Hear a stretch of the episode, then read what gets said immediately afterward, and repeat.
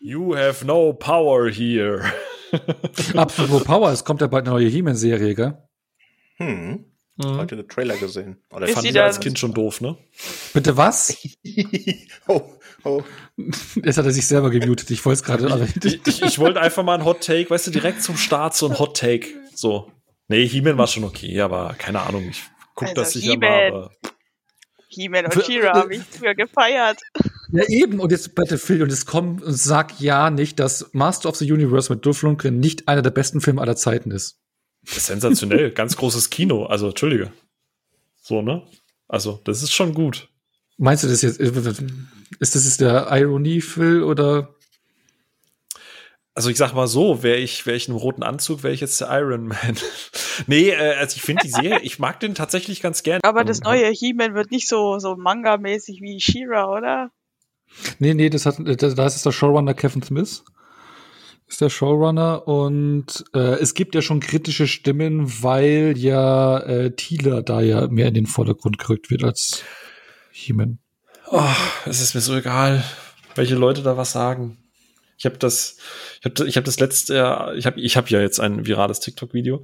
Es ist mir so egal, was was irgendwer sagt, der irgendwo sitzt. So, no one cares. So, der soll machen. Äh, Kevin Smith soll machen, wie er, wie er Bock hat und wie er denkt, dass es geil ist. Und dann guckt man erstmal, wenn die Serie da ist und dann am Ende entscheidet man, ist gut oder schlecht. Das ist mir, ach, diese ganzen Fan, Fan-Diskussionen und darf man da, äh, unglaublich müßig, ja. Ja, lass doch einfach die Leute machen. Wenn's, das Geile ist, wenn es dir nicht passt, geht selber in die Branche, finanziert den euren eigenen Scheiß und produziert es dann so, wie es ihr haben wollt. Das ist ganz einfach. es, hat, es haben so viele Leute vorher geschafft, ihr könnt das auch schaffen, wenn es so einfach ist. Ganz aber, einfach. aber, äh, aber, aber äh, René hat es doch äh, mal äh, treffend gesagt, die, äh, die größten Hater sind doch eh die Fans, oder? Also, oder wie war das? Ja, ja. Also, genau. Du bist kein Fan oder Dings, wenn du dein eigenes Franchise nicht hast. Das ist ne? richtig, also, ja. ja. Ist so. Ja. Ist, ja. Aber, aber, aber wie sieht's eigentlich mit den Ari Aster Franchise aus, was ja bisher noch relativ klein ist? Wow, echt jetzt? Wirklich? Was, das Ari Asterverse? Das Asterverse. Das, das Ari Aster Extended Horrorverse. Natürlich, hier äh, mit Hereditary und Midsommar, weil darüber wollen wir doch heute ein bisschen quatschen, oder? Da ja vor kurzem, am 26.06., ähm, die, äh, das Midsommerfest gefeiert wurde, was in Dänemark oder Schweden Sankt Hans genannt wird und nee, nicht, nee, nicht in Dänemark oder Schweden, in Dänemark oder Norwegen genau. Sankt Hans genannt wird und in Schweden Mitsommer. Und darüber wollen wir ja heute reden. Und ähm, der Punkt ist ja bei uns im, in der Ruhe im Saal Crew, da gibt's ja zwei Lager. Ne? Also da gibt's ja den Phil, der hat. Das ist ein eigenes Lager. so, das ist einfach, Phil, der, der, der steht im Keller unten und der, der, da kann er seine Hot Takes raushauen und genau, keiner genau, hört genau. zu. Genau, so der ist ja so Mediacore äh, begeistert von den von den beiden Filmchen und dann gibt's ja mich, also ich habe es nur als Teil der Crew, weil wir beide heute dabei sind. Und dann gibt's mich, der da sehr begeistert ist.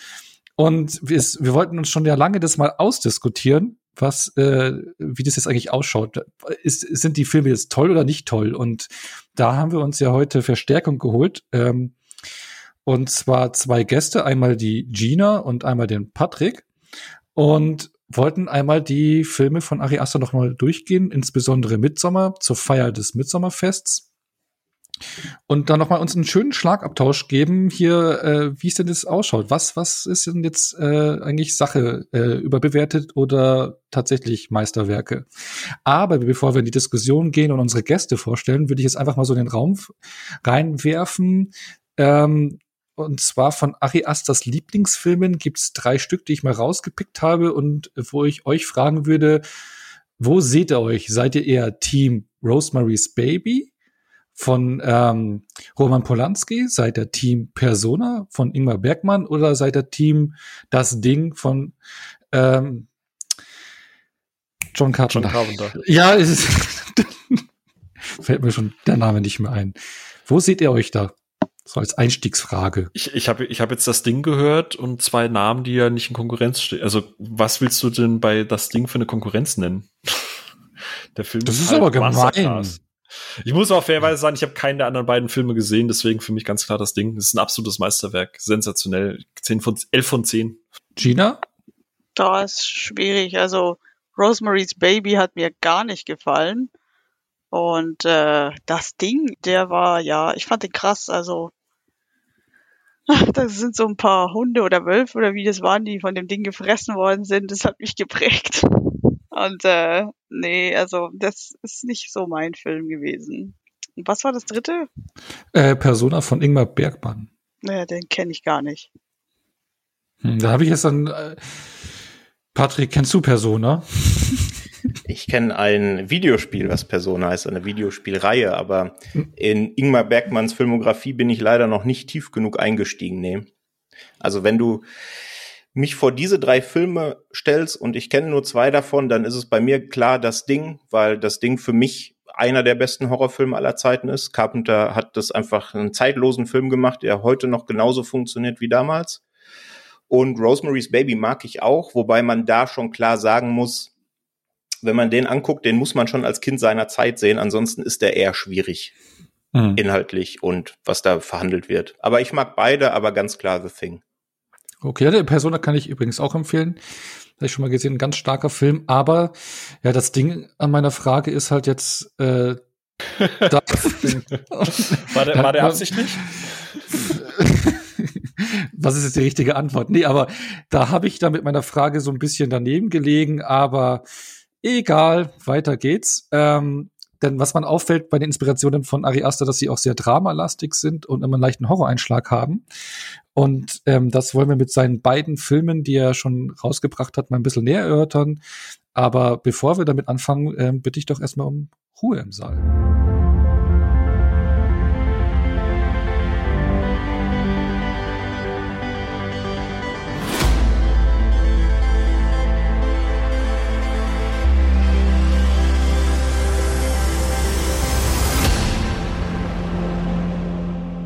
So, da sind wir auch schon wieder. Und jetzt wollen wir gleich ein bisschen über Hereditary und Midsommar reden, aber bevor wir da richtig loslegen, ähm, ich habe ja schon gesagt, wir haben zwei Gäste äh, heute dabei, einmal die Gina und einmal den Patrick. Und ähm, ich würde einfach mal bitten, dass ihr euch mal vorstellt. Also Patrick habt ihr vielleicht schon in unserer ähm, Alexandre Ayar-Folge gehört, aber Gina noch nicht. Und deswegen bitte ich doch einmal Gina, sich vorzustellen. Ja, hallo, danke, dass ich heute hier sein darf. Ich bin die Gina. Ich äh, schreibe seit zwölf Jahren Filmkritiken und Meinungen dazu. Ähm, seit 2014 habe ich einen Blog, der Passion of Arts Blog, der Filme sowie Serienkritiken hat und äh, lustige Mitmachaktionen für Follower, alles zum Thema Film und Medien. Genau. Und ähm, ja, also man kennt mich unter Gina Dieu Armstark, das ist mein Künstlername und ähm, da bin ich unterwegs auf Social Media und Co. Und wir kennen uns ja auch noch aus ähm, Moviepilot-Zeiten, ne? Weil wir letztes Mal schon mit Sophia ja die Moviepilot-Connection aufgelebt hatten. Und äh, da bin ich auch erstmal über deine Kritiken gestolpert damals. Richtig, ja. Wir alten Hasen von Moviepilot noch, ja. Das war noch Zeiten. Ja, damals, damals. Ach ja. Ich gehe mal ein bisschen Wein. Bye. Danke, Gina. Und Patrick, magst du noch mal was zu dir sagen, für die, die die eine Folge nicht gehört haben? Ja, vielleicht in aller Kürze. Ähm, ich bin der Patrick seit jetzt, glaube ich, drei Jahren im Filmtoast-Team, gemeinsam mit dem lieben Onno. Hab da angefangen, Kritiken zu schreiben und jetzt seit knapp zwei Jahren hauptsächlich im Podcast unterwegs. Ähm, da haben wir auch diverse Formate am Start und ja, ich freue mich, dass ihr mich zum zweiten Mal eingeladen hat. Besten Dank. Ja, gerne, ne? weil heute geht's ja auch äh, ums Thema Horrorfilm. Und da bist du ja sehr visiert. Und wir haben auch schon die ein oder anderen Filme zusammen, äh, Horrorfilme im Kino gesehen, ne? Schon die ein oder andere Horrorschlacht geschlagen, ne? Ja, wir haben sogar einen, einen Horrorfilm im Kino gesehen, gemeinsam, da kannten wir uns noch gar nicht, nämlich Hellraiser, ne? Und, ja, und, und Mandy, oder? Und Mandy im Fantasy Filmfest, genau, ja. Ja, und da war sogar der Phil auch mit dem Kino. Mhm. Lang ist's her. Echt? Ich habe Patrick schon persönlich kennengelernt? Nee, nee, nee, nee, da kannten wir uns noch nicht. Ach so, ja, ja, ja. Genau. Also da, für da war ich mit dir und Kim im, im, in Mandy im Kino und Stimmt. Patrick war in der gleichen Vorstellung. Aber ich, wir, kannten, wir waren damals schon über Twitter Ah. connected. Und da hattest du, glaube ich, ein Foto von meinem T-Shirt gemacht, wo wir äh, vom Dings saßen und dann hat der Patrick das kommentiert, glaube ich, noch irgendwie, dass er da auch gerade ist und bla. Ja, genau, weil ich das T-Shirt so cool fand, dieses ähm, mit den ganzen Horrorfilm-Antagonisten drauf und ich das auch hab. Und so kam jetzt die Connection zustande, ja. Initial. Und jetzt sitzen wir hier und reden über Ari Aster. Ich finde das immer so lustig, wenn, wenn, wenn äh, jetzt auch Patrick äh, sich vorstellt, so, ja, ich habe angefangen, da Kritiken zu schreiben und jetzt mache ich Podcasts. Das erinnert mich immer an dieses, dieses How it started, how it's going Meme. Und ich stelle mir halt immer vor, wie er so total motiviert quasi seine Tasten nach, äh, im ersten Bild äh, reinhaut und im zweiten Bild, wie er total verzweifelt beim Mikrofon hängt und gerade wieder irgendwie äh, äh, bei einem Podcast Hot Take irgendwie sich die Flasche Jackie hinter die Binde kippt. das, das kommt hin, das äh, passiert manchmal, aber ich habe ähm, ich schreibe auch immer noch gerne, aber ich merke einfach, das Podcast, das liegt mir irgendwie mehr als zu schreiben. Ich glaube, was Schreiben angeht, haben wir ein paar bessere bei uns im Team, denen überlasse ich das dann ganz gerne. Da im Podcast kann ich, glaube ich, nicht ganz so viel kaputt machen. Deswegen bist du heute da, ja. Hm? kann einmal laut ins Mikrofon brüllen, damit der, der das am Ende schneiden muss, verzweifelt, weil er wieder irgendwelche Spikes aus, aus der Tonspur rauskratzen muss. das würdest Ja, du aber hier niemals machen, ja?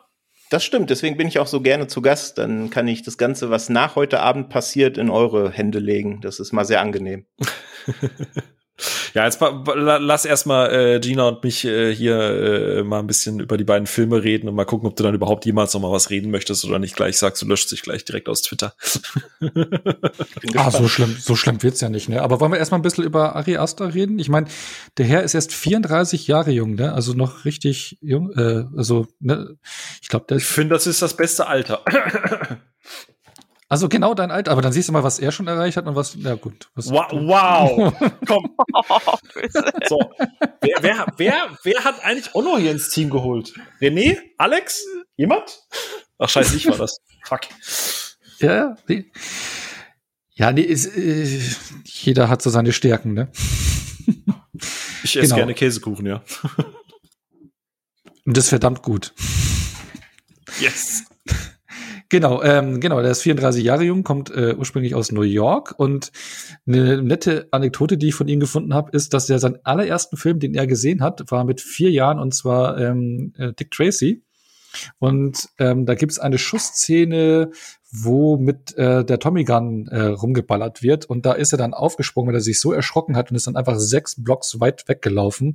Und seine Mutter ist ihm hinterhergerannt und musste ihn wieder einholen. Also da war er schon relativ schockiert und das war so ein erster äh, Moment, den er mit dem Medium Film hatte. Ne? Fand ich ganz interessant. Krass. Also Ja. wenn, wenn ich überlege, Ja, Ja, mit kannst- vier, kannst du- vier. ja, ja, kannst du dich erinnern, dass, du- dass sich ein Film mal so dermaßen, also so von, vom Realitätseinwirken so krass verschreckt hat, dass du sowas gemacht hast? Nee.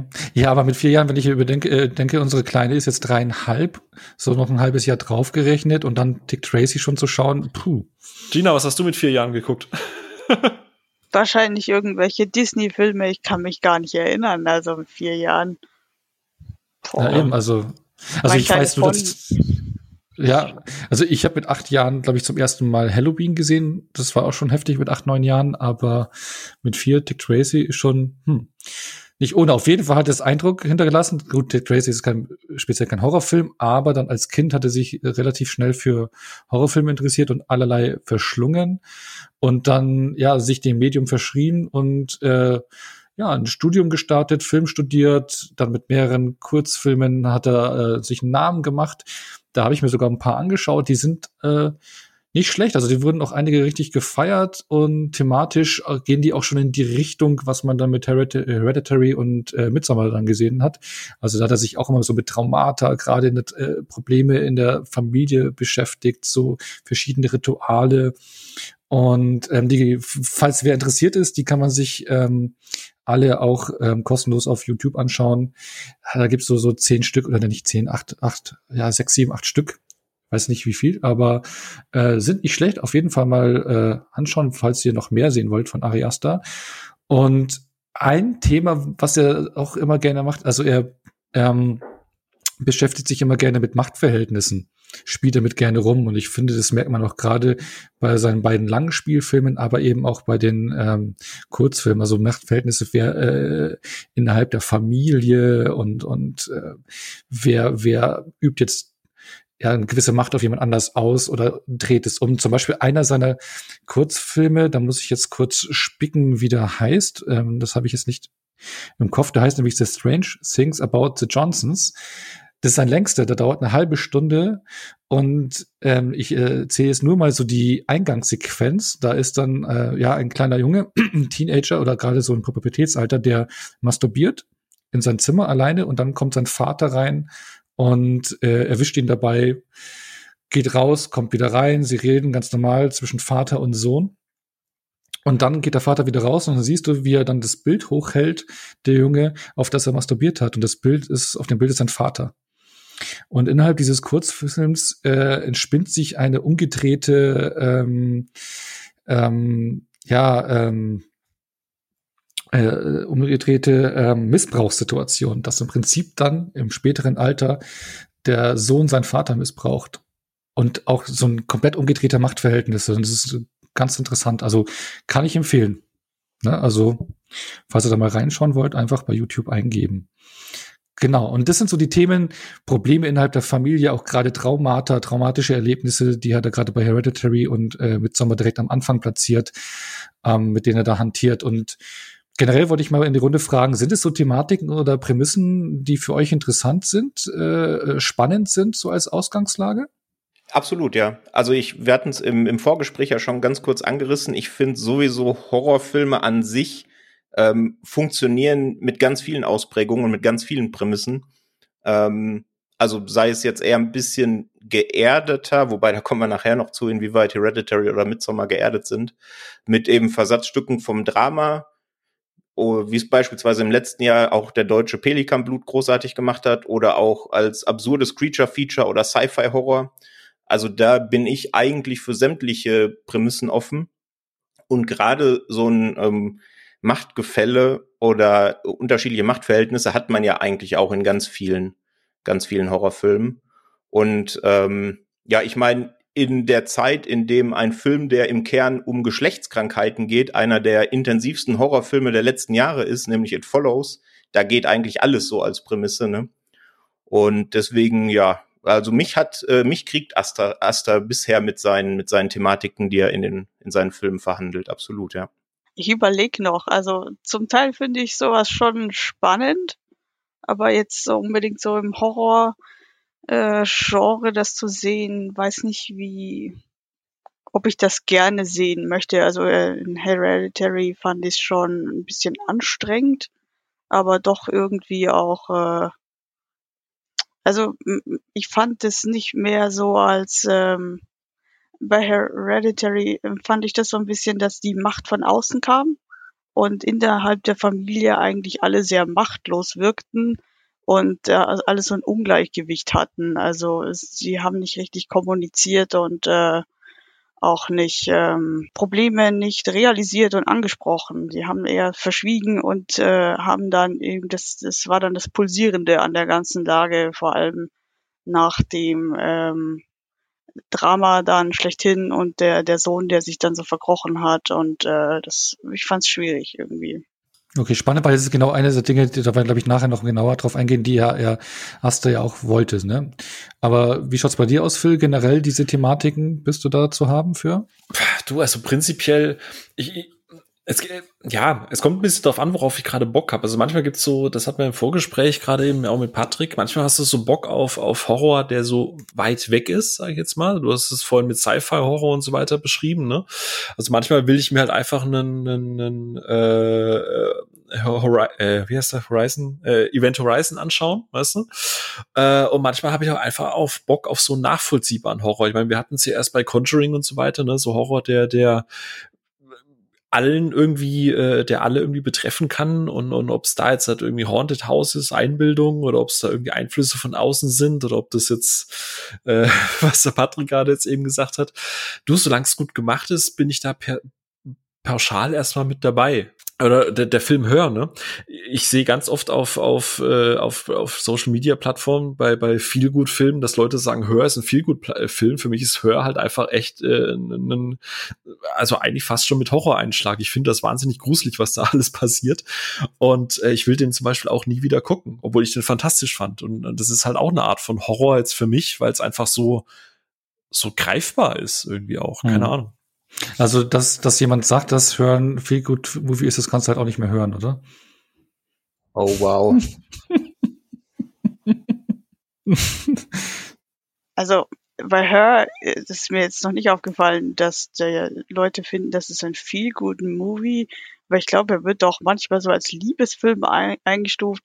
Ich finde, fand den Film total traurig eigentlich. Ich finde das traurig, dass es Menschen gibt, die so einsam sind, dass sie äh, mit einer Maschine reden müssen. Und das finde ich eigentlich viel, also ich finde es äh, nicht erschreckend, ich finde es traurig eigentlich. Ja, Und, das sehe ich halt genauso. Auch ja. wenn es lustig ist, dass wir jetzt gerade maschinell über eine Webseite in den Mikrofone reden, um mit uns miteinander auszutauschen. Aber ich hoffe, das findest du nicht traurig. Nein, das ist äh, vollkommen okay. Ich mache das ja. ja. jetzt schon seit Wochen so mit der Schulung und Corona, ja. ne? Aber Okay. Hey Siri, hör auf mit mir zu reden. Was? Ja, aber, aber ihr seid ja auch alles richtige Menschen auf der anderen Seite, oder? Oder? Oder? Also ich bin ein Android. Ich habe die Frage nicht verstanden, bitte wiederholen.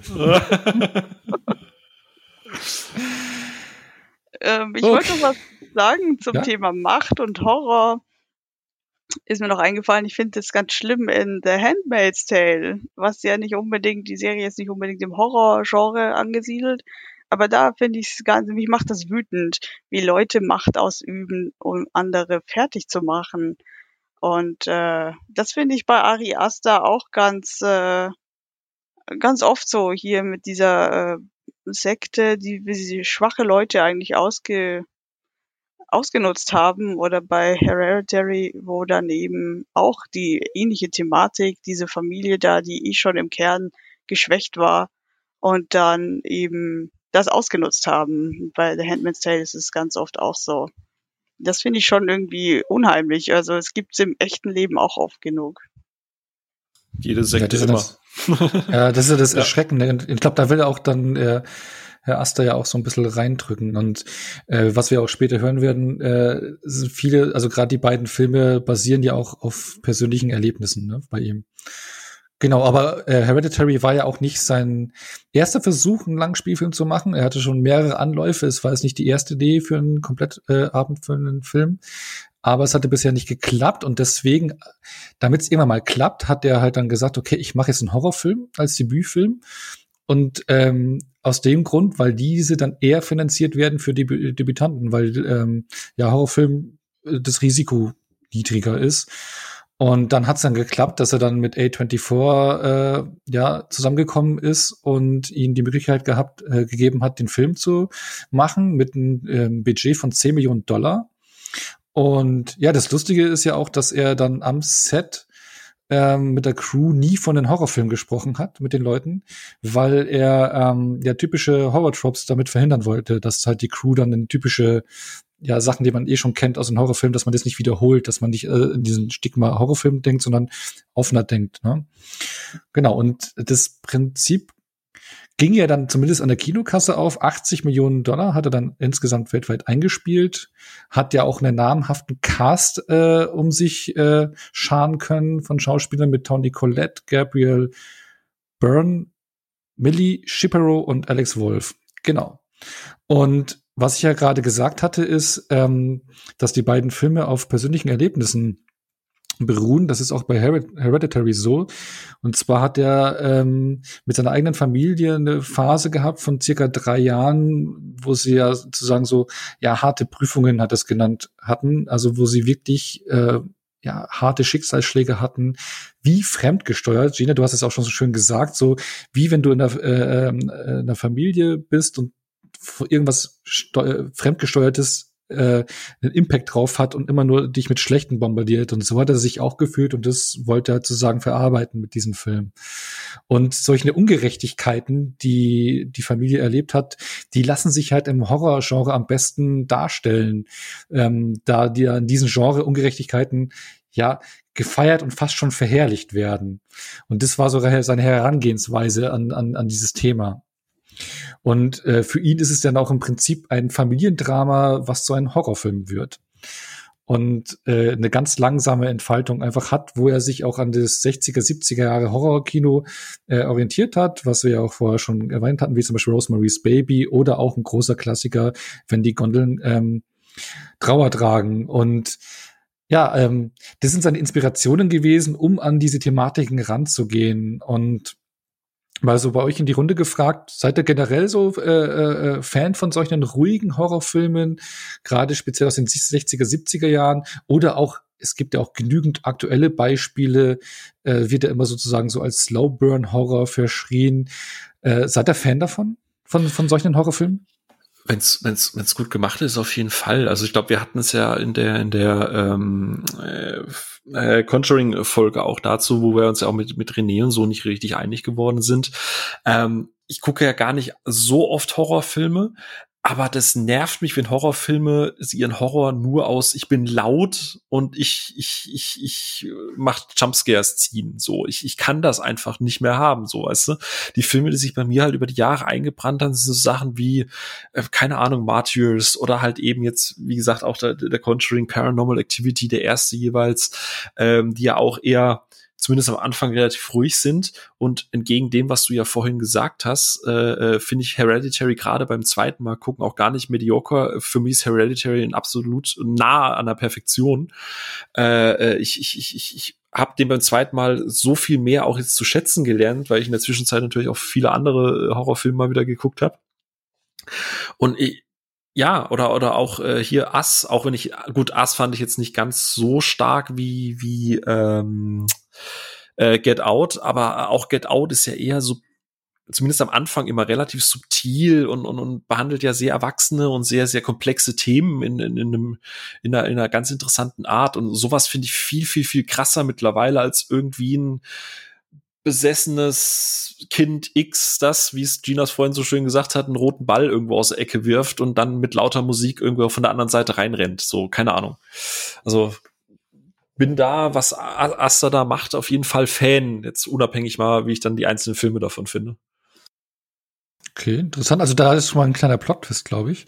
Aber finde ich spannend. Äh, Gina, wie schaut's bei dir aus? Also ich bereue es gerade, dass ich, wenn die Gondeln Trauer tragen, gestern nicht angeguckt habe. Den hatte ich mir ausgeliehen vom Papa. Ähm, ich habe den Film noch nie gesehen, aber äh, wenn die Filme gut gemacht sind, mag ich das auch schon ruhig. Also wenn ich so an ein Kind zu töten denke, der hat eine sehr ruhige Atmosphäre. Der, der kann aber auch richtig reinhauen, zumindest am Ende. Also das ist, da hat, war diese ruhige Atmosphäre eigentlich äh, das Schockierende dran, dass alles so äh, ruhig war. Also so wie die, die Ruhe vorm Sturm quasi. Das hat mir schon gefallen. Ich möchte ganz kurz noch mal kurz erwähnen, ein, ein Punkt, gerade vielleicht, um das auch nochmal zu verdeutlichen. Es gibt einen, einen österreichischen Horrorfilm von Veronika Franz, äh, der nennt sich Ich sehe, ich sehe. Ähm, und der hat so ein bisschen Anleihen an den ähm, Tale of Two Sisters, von dem wir es ja letztes Mal auch hatten, äh, was, was so Story und, und Art und Weise angeht. Und äh, das Lustige ist, der Film ist halt komplett vorhersehbar, einfach. Äh, und der ist auch nicht perfekt, aber der ist wahnsinnig ruhig erzählt auch einfach. Also fast schon lethargisch, so ein bisschen Haneke-mäßig, fast schon so ein bisschen äh, Funny Games-Style. Ähm, also so, so die österreichische Schmäh. Ich kann jetzt leider keinen österreichischen Dialekt, aber das ist halt auch was, was ich halt, wo ich halt auch ganz groß Fan bin, weil es so, so, so du, du weißt immer, irgendwas ist da total wack und total scheiße und total ah, aber der Film lässt sich halt so unendlich Zeit und zieht einfach viel. Also ich meine, ich glaube, Funny Games ist ein sehr gutes Beispiel dafür und sowas, sowas haut mich halt echt weg. So, da, da kann ich auch mal drüber hinwegsehen, dass ich jetzt die Story irgendwie schon hundertmal so erlebt habe oder so. Ja, also da kann ich zustimmen. Äh, ich sehe, ich sehe, fand ich auch herausragend. Also ruhig erzählt, aber irgendwie auch so ähm, schockierend dargestellt, dass ich, also ich fand es richtig gut. Da muss ich Phil recht geben. Ja, den, den mag ich auch ganz genau. Ich auch vor kurzem erst nachgeholt. Äh, ich, ich war da ein bisschen blauäugig unterwegs. Ich habe das nicht alles kommen sehen, aber dafür hat mich dann für du mich der Twist am besten funktioniert. Du hast es, hm? du, du hast es nicht gesehen? Also du hast nicht gesagt, ich sehe, ich sehe? Hm. Ja, okay. Ich glaube, der Patrick sollte mal was dazu sagen. Ja. also erstmal möchte ich ganz viel von den Filmen, die ihr gerade angesprochen habt, unterschreiben. Also sowohl wenn die Gondeln Trauer tragen, liebe ich, weil der so eine ganz, ganz gruselige, merkwürdige Stimmung da in, in Venedig erzeugt. Den mag ich sehr. Und was hattet ihr gerade noch? Ähm, also ich sehe, ich sehe sowieso, äh, da kommt noch was äh, in den Topf, was ich sehr mag. Hat ja auch einen gewissen Kammerspielcharakter, damit kriegt man mich auch immer. Ähm, Onno, wir hatten letztes Jahr am Fantasy Filmfest Relic äh, hm, gemeinsam genau. gesehen. Den würde ja. ich auch ganz klar zum Slowburn Horror zählen und hat mir auch sehr gut gefallen. Und ja, dieses Jahr gab es sowas wie Saint Maud. Äh, das ist eigentlich so der Slowburn Horror dieses äh, diesen Jahres, den ich gesehen habe. Und da habe ich auch wieder gemerkt, dass das fast mein Lieblingsgenre ist, weil damit kann ich am besten connecten, wenn sich dieser Grusel so langsam aufbaut und nicht direkt einem am besten noch, bevor, bevor der Titelbildschirm kommt, direkt mit zwei Jumpscares ins Gesicht springt. Hm. Ähm, das gucke ich mir auch an, natürlich, aber äh, Slowburn ist da definitiv mein Lieblings-Subgenre, würde ich sagen, ja. Ja. Wir hatten es vorhin im Vorgespräch äh, über, über äh, wer ist der Mike Flanagan, glaube ich, ne? Wo du es gerade ja, gesagt genau. hast, so. Mike Flanagan, ja. Ja, ich, ich, du hast es ganz schön beschrieben, das ist leider so ein Genre, das ja wenig bespielt wird. So, so, ähm, da gibt's jetzt halt gerade einen neuen Film, das ist kein Horror mit Megan Fox, der heißt Till Death und der spielt ja auch immer nur so an einer Location. Und ähm, ähm, genauso wie Unhinged, der ja auch gefühlt an, an, an einem Tag, sagen wir mal, so geht. Das ist immer so Filme, die innerhalb von 24 Stunden passieren.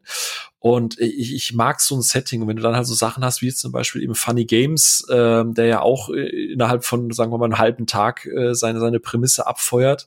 Oder halt auch Mike Flanagan, der, der ähm, hier in, in äh, Hush äh, ja auch zumindest in einer Location die ganze Zeit ist und so. Ich finde, je, je geringer das Budget ist und je limitierender die Faktoren sind, die die Möglichkeit rauben, irgendwie schnell von A nach B und so zu kommen, so ist kreativer werden halt auch Horrorfilme an sich. Ich meine, Get Out spielt gefühlt halt auch nur in diesem einen Haus, ne? Und der ist halt auch fantastisch.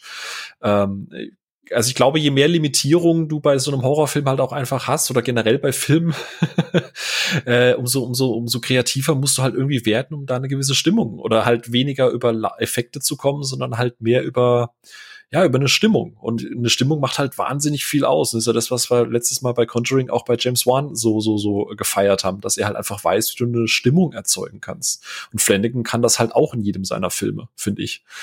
Äh, auch wenn die vielleicht qualitativ ein bisschen, äh, bisschen schwanken oder denen auch gern mal wie bei Lights Out so ein bisschen die Luft ausgeht.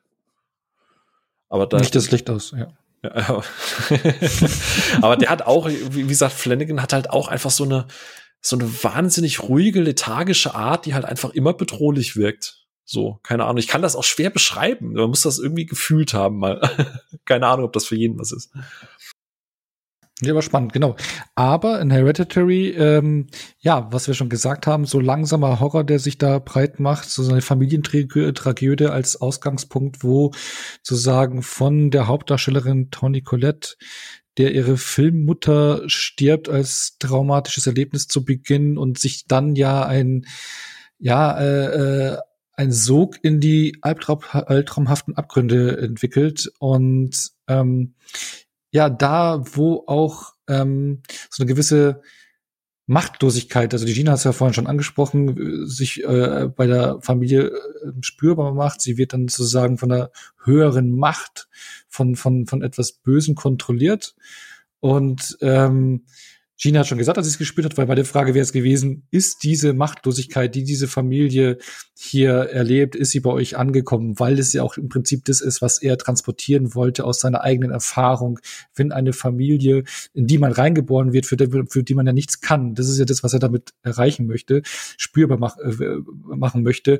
Also du kannst da der Familie nicht aussuchen und auch die Schicksale, die dahinter stehen, nicht und was da alles drauf einprasselt, ist es für euch spürbar geworden? Würde ich mal sagen. Phil, bei dir? Hm. Hm. Gute Frage. Ähm, also die, die Machtlosigkeit äh, habe ich in einer Szene sehr, sehr, sehr stark gespürt. Also gerade wenn, wenn dieser, äh, glaub nach, was ist es, nach einer halben Stunde oder so ungefähr, äh, dieser erste große, sagen wir mal, Twist kommt, wo ja äh, ein Familienmitglied äh, noch weiter bisschen kopflos durch die Gegend eiert. Ähm, und, und Toni Collette äh, ist ja ab da komplett bonkers, ne? Also die geht ja danach richtig ab. Und ich finde, die, sie ist halt so die Figur, wo, wo diese Machtlosigkeit äh, äh, halt am besten rüberkommt. Und was, was halt auch ganz oft so mit Machtlosigkeit verbunden ist, und ich glaube, wir alle waren schon mal in der Situation, wo man irgendwas nicht, nicht, nicht im Griff hatte oder irgendwas nicht steuern konnte und man dann in so eine Art Aktionismus verfällt, wo man halt irgendwie das Gefühl hat, man muss die Kontrolle zurückholen, äh, man muss jetzt irgendwas machen, weshalb ich ähm, äh, zum Beispiel was, was, was Toni Colettes äh, Figur ja macht, also was sie, welche Schritte sie einleitet, was ich halt komplett nachvollziehbar finde, weil wenn du auch zum Beispiel so Dokus über Sekten und so weiter siehst, und, und Gina hatte das vorhin ja schon ganz gut angesprochen, äh, wer da in die Fänge gerät, ist ja meistens jemand, der irgendwie einen Schicksalsschlag hat, wo eben eine gewisse Machtlosigkeit offenbart wird und die dann anbieten, hey, wir haben da eine Lösung für dich, die alle deine Probleme irgendwie besser macht und so. Und ich finde, das hat der Film ziemlich gut eingefangen, indem es halt sehr bildlich quasi Personen an Stellen positioniert, die halt sie dann plötzlich fremd steuern, aber sie eigentlich denkt, sie hat die Kontrolle. Und also mich hat das jetzt nicht unendlich wütend gemacht, aber äh, es ist alles so, ja, es ist halt alles nachvollziehbar. Es ist, es war so greifbar, finde ich, was zum Beispiel, wenn wir später drauf kommen, für mich im Midsommer komplett verloren gegangen ist. Ähm, aber hier hat das, finde ich, sehr, sehr gut geschafft, dass du so eine gewisse Machtlosigkeit und eine Fremdbestimmung gut unter einen Hut bekommen hast.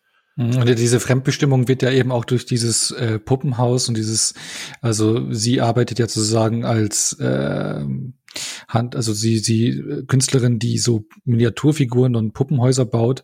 Und es wird auch immer diese Puppenhaus-Optik äh, am Anfang und am Ende, die ja rüberkommt, die das genau das symbolisieren soll. Und sie versucht ja eigentlich dann das Erlebte dann auch in ihren äh, Werken rüberzubringen, damit sie im Prinzip wieder die Kontrolle über die Sache bekommt, was sie ja. eigentlich nicht kriegt. Ne? Ja, finde ich auch sehr spannend. Äh, Gina, was möchtest du dazu sagen?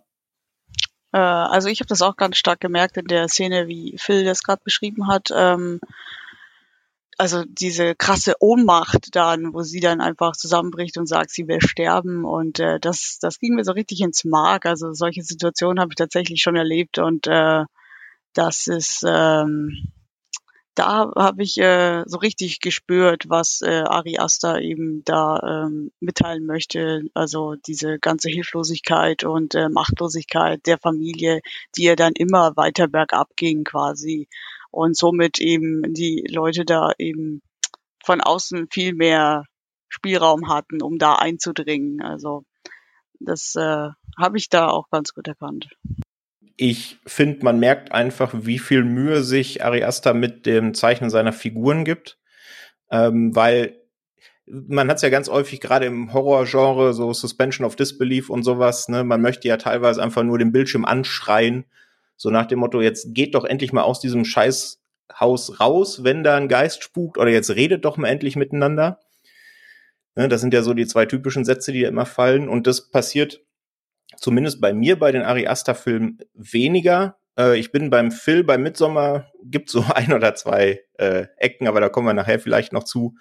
Ähm, aber hier bei, bei Hereditary äh, hat das voll funktioniert und da hast voll recht, du hast es ja gerade gesagt, allein diese großartige Intro-Sequenz, die ich mir 20 Mal hintereinander angucken kann, wie die Kamera so langsam dreht und dann auf dieses Puppenhaus und dann in dieses Puppenhaus rein äh, fährt und dann die tatsächliche Szene aufgezogen wird, die sagt ja schon alles. Ne? Also die sind in einem Puppenhaus, die können sich wahrscheinlich, die können wahrscheinlich nicht selber bestimmen, was mit denen passieren wird und sie werden wahrscheinlich auch nicht da rauskommen aus dieser Situation. Und das funktioniert für mich, ja. ja. Was ich halt auch äh, ganz gut finde, und wie gesagt, das ist jetzt halt bezogen auf Hereditary und äh, das ist dann was, was ich später äh, bei, bei Midsommar dann auch nicht mehr so gut für mich funktioniert hat.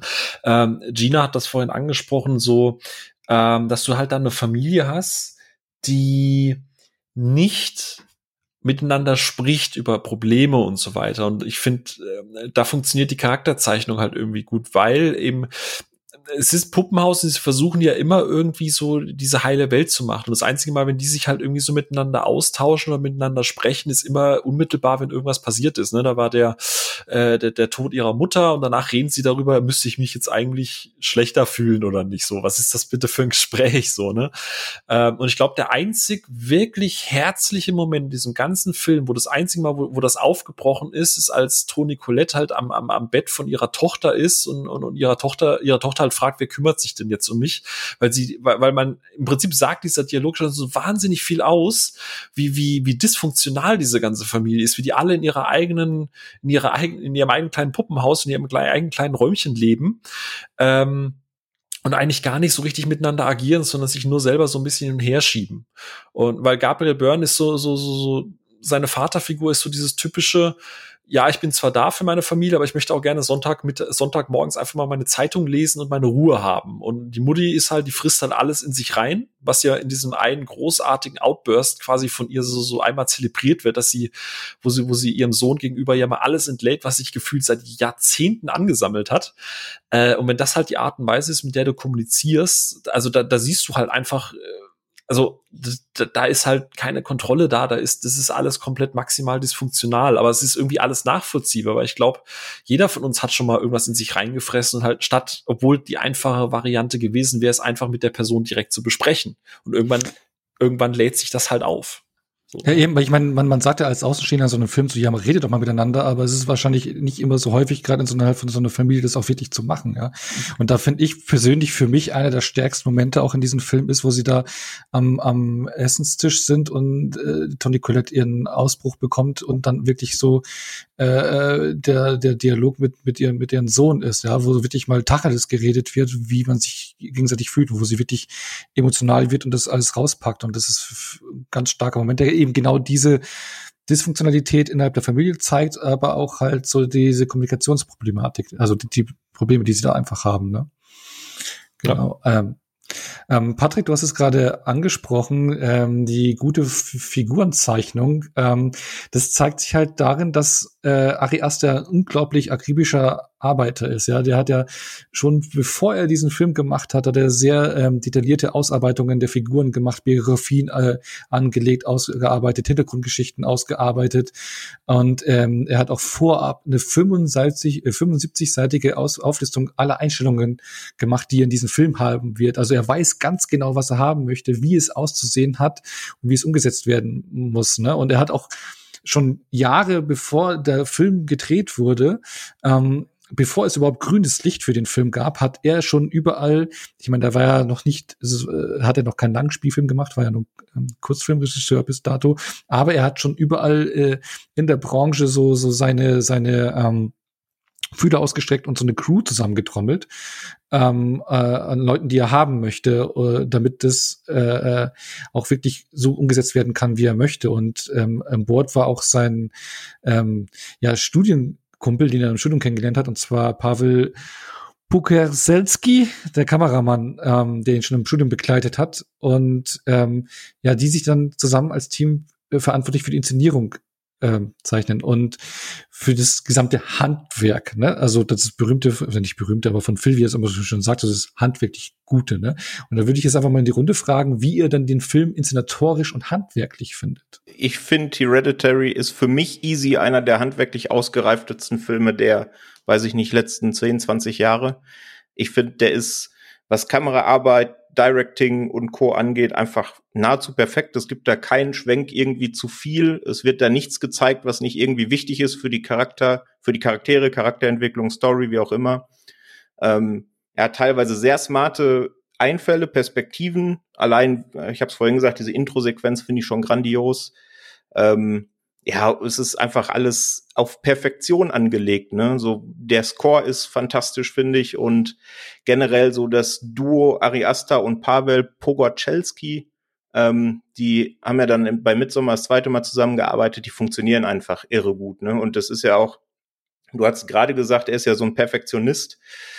Und da gibt's ja auch die schöne Geschichte, er hat sowohl bei Hereditary als auch bei Midsommar ähm, vor dem Dreh ein gemeinsames Abendessen mit den ganzen Hauptfiguren äh, veranstaltet. Und da gab's die Maßgabe, sie mussten den ganzen Abend in Character sein ne? und quasi das Abendessen so erleben, wie es ihre Figuren erleben würden. Ne? Also das ist ihm auch sehr wichtig, dass die auch in der Interaktion miteinander einfach glaubwürdig agieren. Ne? Und daran erkennt man schon, was das für ein unfassbar guter Handwerker ist. Und ich finde, das merkt man sowohl bei Hereditary als auch bei Midsommar. Wobei, in einem Punkt würde ich jetzt aber äh, dann doch mal widersprechen, damit wir hier auch langsam mal ein bisschen in Gang kommen. Ähm, ich stimme zu, alles, was du gesagt hast. Ich finde, es sind wunderschöne Filme, die er gemacht hat. Aber, also bei, bei der Aussage, äh, da ist jetzt kein, kein Shot dabei, der unnötig ist, würde ich halt einfach mal massiv widersprechen. Also, Asta weiß, glaube ich, schon, was sein, was ihn heraushebt und der, also er inszeniert das schon gerne ein bisschen über. Also, äh, Hereditary habe ich so ein zweites Mal geguckt und obwohl ich den Film beim zweiten Mal besser fand, gerade zum Ende hin, denke ich mir so, ja, okay, wir haben deine lethargische Kamerafahrt jetzt hat schon gemerkt, ja, ist gut, jetzt komm aber bitte mal in eine Pötte. Wirklich. Also gerade bei Midsommar, und äh, da kommen wir dann, dann noch dazu, da, da schießt er für mich auch übers Ziel drüber. Ähm, ich mag es, ich mag es, wenn Horrorfilme über lethargische, langsame Kamerafahrten äh, äh, so die Stimmung und so weiter aufbauen. Da gehe ich auch vollkommen mit. Das ist für die ersten zwei Drittel super gut. Aber ich brauche zehn Minuten vor dem Ende kein Establishing-Shot mehr, der irgendwie eine super lange Kamerafahrt zeigt, wie irgendeine Figur irgendwo langsam in vom einen Raum in den nächsten geht. Ähm, keine Ahnung, das brauche ich dann nicht mehr. Ich habe dann tatsächlich mich erwischt, wie ich bei Hereditary, wo ich die ganze Zeit gefühlt mit, mit, mit, mit zusammengeknüpften Fingern irgendwie, keine Ahnung, da saß, äh, dass ich dann dachte, jetzt komm aber mal bitte in eine Pötte. Also wir haben es jetzt verstanden, es ist gut, es ist alles gesagt, was gesagt werden musste, jetzt mach hinne. Mach wirklich hinne. Es ging mir echt dann ein bisschen auf den Piss, muss ich gestehen. Mhm. Also der muss also, da echt ein bisschen aufpassen, dass er da nicht zu selbstgefällig wird, gerade noch mit seinem nächsten Film. Und der wird ja noch länger. So, ne? Also. Ja, das kann halt passieren, ne? dass das dann die Stimmung bricht und man aus dieser Anspannung ein bisschen rauskommt, wenn er dann wirklich vor dem großen Finale, auf das jetzt alle warten, noch mal eine langsame Kamerafahrt und dann noch mal und dann noch mal. Aber für mich funktioniert das einfach, weil bei mir hält's einfach diese Spannung und ich sag dann das gleiche wie du. Ich sage auch, jetzt komm doch mal endlich zum Punkt, aber ich sage das nicht, weil ich genervt bin ob dieser langsamen Einstellung, sondern weil ich einfach noch angespannter bin, weil sich das immer weiter für mich aufbaut. Ähm, und deswegen funktioniert es bei mir. Ich verstehe es aber und es ist ja auch oft eine Kritik an den Filmen von Asta, dass er sich manchmal selbst verkünstelt. Ne? Und ja, das ja. verstehe ich schon, ja ich weiß, es ist ein super, super krasser Spagat und ich gehe jetzt hier einfach noch mal zu Haneke rüber, ja? Ich meine, die Szene, ne? Das sind zehn Minuten, wo er die scheiß Kamera einfach nur da stehen lässt und, und du siehst teilweise nicht mal, was passiert, weil es einfach außerhalb vom Bild ist, ne? Aber das ist so ein, so ein Spannungsmoment. Das ist ja das, was Tarantino auch immer so, so, so beschreibt. So dieses Ziehen wie so ein Kaugummi, kurz bevor der Kaugummi halt auseinanderreißt. Du musst das noch ziehen. Wie weit kannst du es noch ziehen? Aber ein Haneke, ein Tarantino, was auch immer, die, die wissen, wann irgendwann der Moment ist, wo du es erreicht hast. Und ich finde, Asta neigt dazu, das zu sehr zu ziehen. So bei allem, was ich alles, was du sagst, ich stimme überall zu. Ne? Und wir haben es ja ganz am Anfang auch geklärt gehabt. Das ist, das ist das, was ich auch wirklich mag, wenn ein Film eben nicht laut ist und schnell und einfach nur äh, hetzt und so. Aber manchmal, manchmal ist es auch gut. Also wenn spätestens, wenn ein Bild oder eine, eine Etablierung, also wenn, wenn, wenn die Stimmung nicht weiter etabliert werden kann, weil die Stimmung schon am Siedepunkt ist und wenn das Bild halt nichts mehr zu erzählen hat, spätestens dann solltest du vielleicht mal einen Schnitt setzen, weil ab dann wird's halt selbstgefällig. Und da neigt er halt dazu. Wie gesagt, Hereditary, ich bin von 3,5 auf 4,5 jetzt gegangen und ich mag den deutlich mehr als beim ersten Mal, auch was dieses ganze, diesen ganzen Schluss und so weiter angeht, auch wenn ich den noch nicht so geil finde. Aber der letzte, das letzte Drittel, wo es wirklich komplett in diesen Horror-Part driftet, da denke ich mir halt ganz, ganz oft, ja, ja, okay, ist cool, pass auf. Sonst kannst du dich auch gleich Ari, Ari Nolan nennen. So, der, der macht das ja auch ganz gerne. So, so sich ein bisschen, bisschen selber dabei anfassen, wenn er die Kamera noch ein bisschen schwenken kann. Ja, der Co, der Co, ne? Ja, ist richtig. Ähm, ja. Schwenken kannst du halt schwenken, ne? Das Einzige, was ich schwenke, ist der Bier im Glas, du. Aber Gina, wie, wie, wie stehst du zu dieser ganzen äh, Inszenierung und den handwerklichen und was wir jetzt besprochen haben? Ja, im Endeffekt hat Patrick das schon ganz gut zusammengefasst. Ähm, das sehe ich auch so. Ähm, also die Einstellungen haben mir sehr gut gefallen. Auch ähm, hat er die Atmosphäre zum Teil äh, gut äh, eingefangen.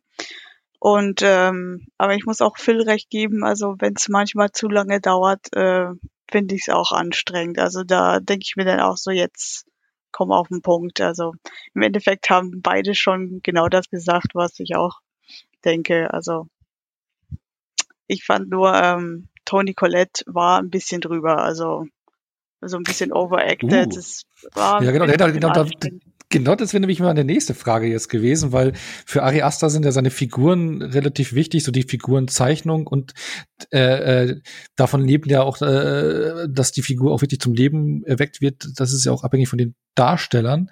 Und ich wollte halt äh, erstmal fragen, konntet ihr A mit den Figuren mitfiebern und B, wie haben euch die darstellerischen Leistungen gefallen? Eben ist es zum Beispiel gerade Stichwort Tony Collette Oscar-würdig oder Overacting, ne? Also dann, äh, ja, dann führ doch gleich mal weiter fort, China.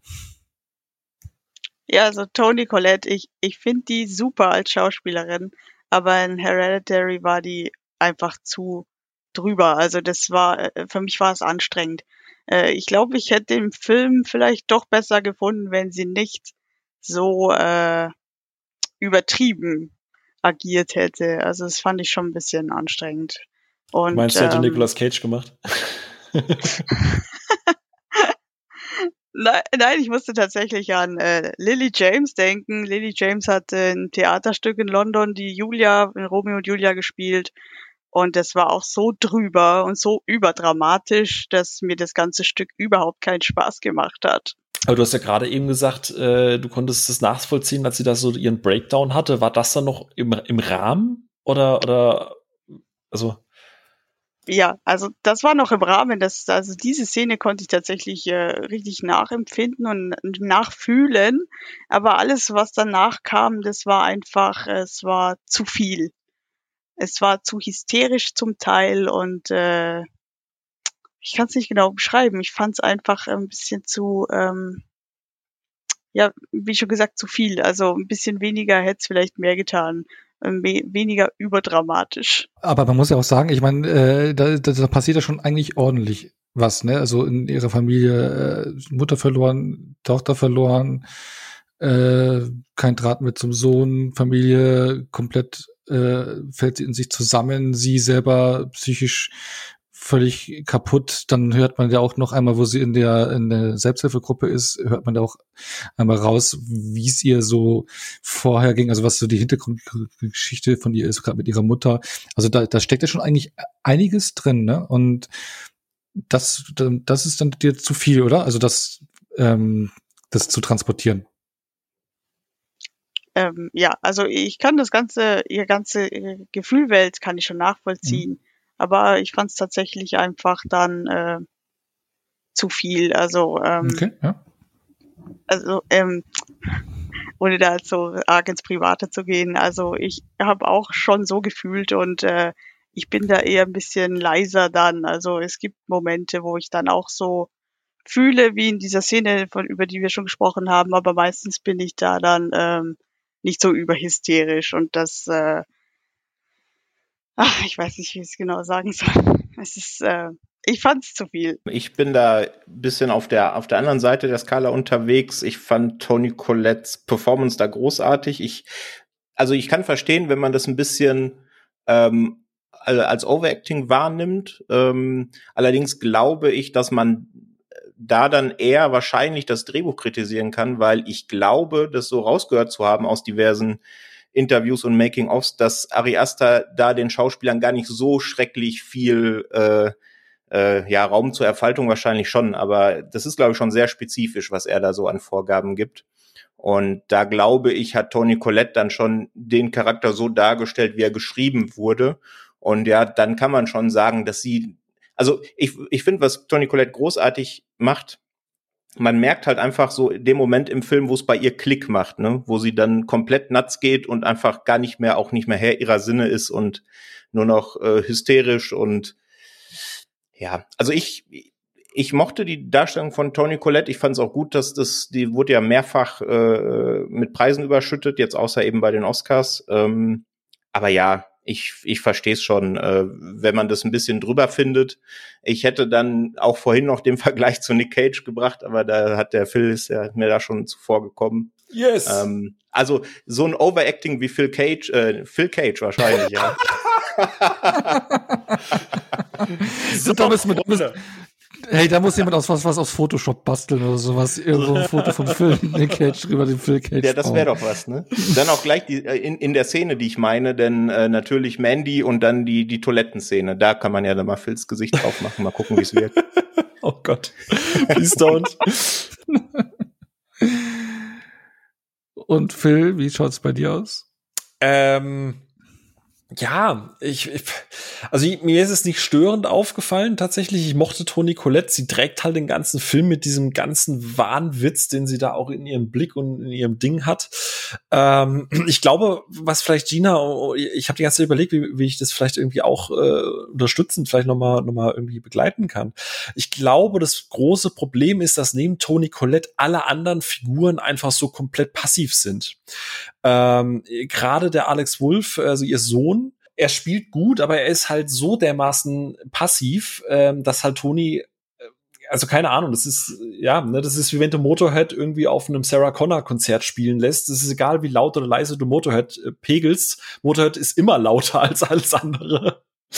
Und ähm, ähm, hier äh, Gabriel Byrne, der spielt ja auch eher den besonnenen, den ruhigen, selbst am Ende, wo ja alles, wo, wo, wo Colette ja diesen kompletten Exposition-Dump macht, wo ja äh, Ari Aster auch gesagt hat, oh warte, wir müssen jetzt in sieben Minuten ganz kurz erklären, was da gerade eigentlich die letzten zwei Stunden alles passiert ist. wo sie ja komplett hysterisch alles erklärt, da ist ja auch eher die Ruhe in Person. Ich glaube, dass dadurch einfach das, wie sie reagiert, einfach noch mal mal drei rüberkommen kann. So, und vielleicht, äh, vielleicht, Gina, ist es so dein, äh, der Punkt, wo dich vielleicht so ein bisschen auch verloren hat. Ähm, das kann sein, ja, dass daran lag, wobei ich äh, Alex Wolf eigentlich sehr gut fand. Also er war eigentlich so der ruhige Teenager, so ein bisschen introvertiert, der dann irgendwie Spaß haben wollte und dann, als er sich mal geöffnet hat, ist das so dermaßen in die Hose gegangen. Also ähm, ich fand, er hat das gut gemacht. Er war so mehr der, ähm, ja, der deprimierte Teenager würde ich jetzt nicht sagen, aber er, es war, er war in sich gekehrt und hat dann, äh, man hat halt gemerkt, dass, äh, ja, Toni Collette hatte die Überhand, aber es war auch irgendwie so, die Mutter in der Rolle war sehr penetrant und hat eigentlich, ähm, nicht genau hingehört, was ihr Sohn jetzt gebraucht hätte. Und ich finde, das hat er gut gespielt. Ja, vor allem diese die, die Szene, wo sie ja im Traum dann quasi vor ihm steht und das erste Mal auch klar wird, dass sie eigentlich ihn äh, anfangs so gar nicht wollte und so weiter. Also im Endeffekt ist ja niemand dieser, also eigentlich ist sie ja die Hauptfigur, man muss ja irgendwie schon mit ihr mitfiebern, aber gleichzeitig äh, mit jeder Szene wird ja etabliert, dass sie eigentlich das genaue Gegenteil einer, einer liebevollen, fürsorglichen Mutter ist, so an sich, ne? Und äh, ähm, ja, dass sie halt auch fremdgesteuert ist, sozusagen. Ne? Also ich meine, ja. dass sie, sie, wie du sagst, äh, sie offenbart dann, dass sie ihn eigentlich nicht wollte und eigentlich wahrscheinlich kein Kind wollte oder sowas, aber das im Prinzip äh, äh, auch ja von ihrer Mutter oder von dem ganzen Thema, um was es ja hier geht, getrieben ist. Ne? Ja, und deswegen, also wie gesagt, ich glaube halt, also sie ist schon krass drauf. Ich finde sie, also ich, ich stehe auch jetzt zu meinem Nicolas Cage-Vergleich. Äh, ähm, mich persönlich hat es aber nicht gestört, weil ich es halt einfach krass finde, weil es eine extrem physische Rolle war und ich muss gestehen, ähm, dadurch, dass, also im Gegensatz, also kann ich ja schon mal vorausnehmen, in Midsommar zum Beispiel sind mir die Figuren alle komplett egal, weil die Figuren, der Film ist so unendlich lange und keine der Figuren ist irgendwie nachvoll handelt nachvollziehbar. Und ich finde halt in Hereditary sind die Figuren in dem Rahmen, den sie bekommen, nachvollziehbar. Und deswegen finde ich es auch, diese, diese, dass sie so heftig performt. Ich finde, das passt in dieses ganze Setting halt für mich ziemlich gut rein. Also ich bin da ausnahmsweise tatsächlich bei Patrick. Aber wie gesagt, bei Hereditary sind wir uns ja einig. Das kommt ja erst später noch. ich wollte noch was zu Gabriel Byrne sagen. Also ich mag den schon an, als Schauspieler, aber ich überlege gerade, hat er jemals eine andere Rolle gespielt? Weil ich kenne den eigentlich nur als diesen ruhigen, äh, besonnenen Mann. Also ähm, Stigmata zum Beispiel, da hat er sich schon ein bisschen mehr engagierter gezeigt, aber im Endeffekt war er auch so diese ruhige Person und irgendwie sehe ich den immer nur in solchen Rollen und überlege gerade, ob der irgendwann mal ausgebrochen ist und was ja. völlig anderes gemacht hat. In Ghost Ship in der kurzen Zeit, wo er da war, da war er ja dieser, dieser, glaube ich, glaube, da war er der Schiffskapitän und da, der geht ja auch relativ schnell bonkers. Also das ist, äh, da, da ist er doch durchaus mal sehr, sehr engagiert. Auch einfach in seiner Rolle als Captain. Und ich glaube, in End of Days war er auch relativ aktiv, wenn ich mich da nicht Irre. Ah, da war bei End of Days war da der Teufel, oder? Ja, ich hatte befürchtet, dass du jetzt dann nachfragst, welche Rolle er gespielt hat. Ich weiß nur, dass er da mitgespielt hat. Ähm, ja, genau, genau. Mhm. Da war er das Aber genau, aber äh, wen wir ganz vergessen haben, ist halt äh, Millie Shepard, die Charlie, ne, die ja auch äh, in den Trailern sehr äh, und in den ganzen Bildern zum Marketing sehr häufig genutzt worden ist. Ähm, für viele auch eine Entdeckung. Wie hat euch ihre Rolle äh, gefallen, beziehungsweise welche Rolle spielt sie eigentlich? Äh, ne? Also so. Ja, also ich, ich glaube Millie Shapiro so. Äh, da, ähm, ich, ich, ich kenne sie tatsächlich auch nur aus der Rolle. Sie ist ja auch, sie kommt ja eigentlich aus dem Theater. Ne? Also äh, ähm, ich glaube, sie war am Broadway bei einem bei einer Aufführung. Also sie ist ja auch so so ein ganz ganz jung da irgendwie reingeschlittert und ich glaube äh, Hereditary war dann so ihr, äh, ihr erster Film. Ich weiß auch gar nicht, ob sie danach noch mal irgendwo war, aber ich fand sie halt echt wahnsinnig gut. Also ich glaube, ich werde nie wieder jemand mit der Zunge schnalzen hören, ohne dass ich nicht panisch mit Schweißausbrüchen hinter mich gucke. So. Mhm. Also ich krieg das gar nicht hin. Ja, genau. Ja, da musste ich auch vorhin, ich musste sogar lustigerweise vorhin dran denken, wo Patrick gesagt hat, irgendwie, da hat's Klick gemacht, dann habe ich nur im Kopf gemacht. Ey, ohne Scheiß, also äh, mich schreckst du ja nicht so schnell irgendwie durch die Gegend, aber äh, die Szene, wo dann irgendwie sie ja eigentlich schon weg ist und, und er im Bett liegt und einfach nur ich habe mich so zerrissen auf der Couch. Ich habe dann auch irgendwie nachts um eins geguckt oder so, ne? also habe ich richtig eingeschissen kurz. Äh, aber ich fand sie super. Also sie ist ja, ich habe keine Ahnung. Eigentlich ist sie ja mit die fremdgesteuertste von allen. Ich glaube, die ist halt komplett indoktriniert von ihrer Oma in dem Fall. Nee, nee, also äh, äh ich weiß nicht, ob das schon ein Spoiler-Part ist, aber im Prinzip ist sie ja, äh, wenn du es so willst, nicht menschlich. Äh. Da, da, da die, bezüglich der Auflösung am Ende Paimon, der Dämon, der ja, im Brit ja, oder? Nicht, ja, nicht menschlich, das kann man, glaube ich, diskutieren. Ne? Also, da sind wir aber jetzt wirklich schon hart im Spoiler-Part, ne? Deswegen meinte ich, welche Rolle spielt sie eigentlich? Ja, aber zu, also jetzt ja, mal ganz ernst, der Film ist von, wann das ist, ja gut, okay, so alt ist er noch nicht, aber ja. ja. ja. Sie ist quasi der Wirt, ne, für den, für den Dämon. Wer nichts genau. wird, wird, ist, glaube ich. Wer nichts wird, ich, wird, wird, ich, ja. ich, ich, ich hab's mir verkniffen, aber der Film macht's. Ja, genau. Und äh, also ich würde sie schon sagen, sie ist menschlich und sie, also um auf deine Ausgangsfrage zurückzukommen, ja, spielt auch absolut großartig. Ich mag das Ensemble von diesen vier äh, Charakteren sehr und äh, sie fällt da auch kein Stück ab. Ich bin da nur voll des Lobes, ja. Gina, du? Ähm, ja, ich fand sie auch großartig und kannte sie vorher auch nicht. Ähm, lustigerweise mache ich dieses Zungeschnalzen auch ganz oft. Das ist mir neulich aufgefallen beim Autofahren. Aha, ähm, bist du ein Wirt? Ja, bin ich. Bin ich. Nein, dann habe ich den Schlusssatz falsch interpretiert. Ich dachte, das betrifft jemand anderes. Ja. ja. aber dann können wir mal, dann würde ich mal sagen, können wir vielleicht mal den vollen Spoiler-Part kurz gehen, weil ich auch dann gerne fragen würde, wie euch das Ende gefallen hat, was ja sehr polarisiert und da müsste man, glaube ich, schon ein bisschen in so den Spoiler-Part reingehen, oder? Und ähm, das weiter zu sagen, ausführen, also wer den Film noch nicht gesehen hat, jetzt vielleicht mal kurz vorskippen. Ja, wir machen ähm, ein Kapitel wieder. Also ihr könnt den Spoilerbereich, falls ihr noch nicht gesehen habt, ihr könnt den Spoilerbereich. Vielleicht kannst du ihn noch vorschieben bei dem, was ich gerade schon gesagt hatte. äh, äh, äh, weil ähm, eben sie auch im Prinzip ja so erklärt wird, dass sie im Prinzip ja der Wirt ist für den Dämon Paimon, der ja aber eigentlich nur in einem menschlichen Wirt wiedererstehen, äh, wiedererweckt werden oder wieder auferstehen kann. Und deswegen ähm, wird ja auch erstmal die Familie destabilisiert, damit der Dämon äh, im Prinzip in den, in den Bruder, in den Körper rein kann. Und das ist ja das, was am Ende passiert. Und diese Sekte, die dahinter steht, die ja diesen Dämonen ähm, zujubelt, der ja auch ähm, für die Menschen, die ihn jubeln oder der halt äh, Erfolg und Reichtum mit sich bringt. Und das ist ja das, was diese Sekte antreibt.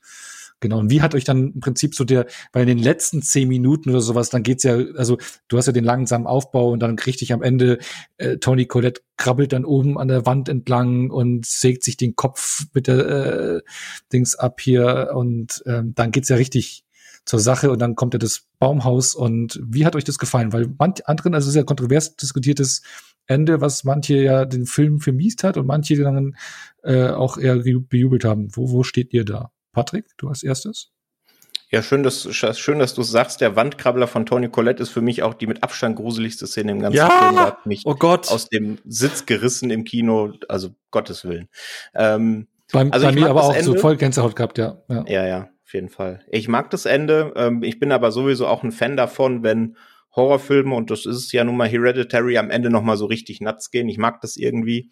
Ähm, so ein bisschen wie vor ein paar Jahren dieser The Void, den man auch im Fantasy-Filmfest sehen konnte. Ja, Der dreht am Ende auch noch mal so richtig. Oder Relic finde ich auch, was wir zusammen Oder gesehen haben. Relic, ja, genau. Ja. Nee, ich mag das. Und wenn man äh, überlegt, dass Paimon, der soll ja einer der Könige der Hölle sein, also wenn der dann quasi in einen neuen Wirt geht, dann ist schon klar, dass der da eine große Party feiert und ich fand das sehr angemessen. Ja, ja. Also beim ersten Mal fand ich, fand ich das Ende ganz, ganz schlimm. Also für mich hat das ziemlich viel kaputt gemacht. Äh, beim zweiten Mal fand ich es jetzt deutlich stimmiger, schlüssiger. Ähm, ich muss aber gestehen, bei allem, was der Film so aufgebaut hat, hätte ich es schön gefunden, wenn das am Ende tatsächlich einfach nur eine klassische Possessed-Geschichte gewesen wäre, ein schiefgegangenes Ritual oder was auch immer, und dass das jetzt alles von langer Hand irgendwie geplant ist und dass Paimon angeblich ja schon in, also jetzt schon in, in, in Charlie von Anfang an drin war, obwohl er ja eigentlich einen männlichen Wirt braucht, aber also warum man da nicht gleich den Jungen genommen hat, äh, pff, also keine Ja, das Ahnung. wird ja erklärt, das wird ja erklärt, weil die, ähm, wie heißt die Rolle von Toni Collette? Also sie hat ja ihren Sohn, den, Ach so. ähm, aber der kam äh, ja sie hat ihn doch, äh, den, den Peter, genau. Der Peter ist ja der Sohn und die Annie, so heißt sie, die Toni Collette ihre Rolle. Und sie hat doch am Anfang, sie wusste ja, dass ihre Mutter im Prinzip äh, die Kinder an sich ziehen wollte und dass sie so verrückt war. Sie hat doch ihren, sie wollte eigentlich als Wirt den Bruder von Toni Collette hernehmen. Also der hat sich doch Ja. aber selber umgebracht, weil sie doch ihn äh, äh, zu Beziehz hatte. Und sie wusste davon und wollte ihren Sohn äh, von ihr fernhalten. Und deswegen konnte sie ihn nicht als Wirt hernehmen. Aber dann bei der Charlie, da hat sie es nicht geschafft, äh, die, Ch- die Charlie hat sie nicht geschafft, von ihrer Mutter fernzuhalten und deswegen konnte sie Charlie als Wirt hernehmen. Und deswegen äh, ist es alles in Hereditary, Hereditary passiert, um die Familie zu destabilisieren, damit sie es schaffen kann, endlich äh, den Peter als Wirt herzunehmen. Ja, äh, keine Ahnung. Das ist also ganz im Ernst, wenn ich, wenn ich, wenn ich sowas gucken will, dann gucke ich mir Oceans 11 an. Da, da hast du dann irgendwie einen Plot, der gerne über. Äh, Was? Was ist? ja, also keine Ahnung. Also ja, Horrorfilm hin und her und Atmosphäre. Also, so, also du meinst, es ist so ein Haste-Film oder was jetzt Nein, hier nein, so? ich meinte einfach von, ich meinte einfach von komplexen, von komplexen irgendwie äh, äh, Generationen umspannenden Plot-Twists und bla.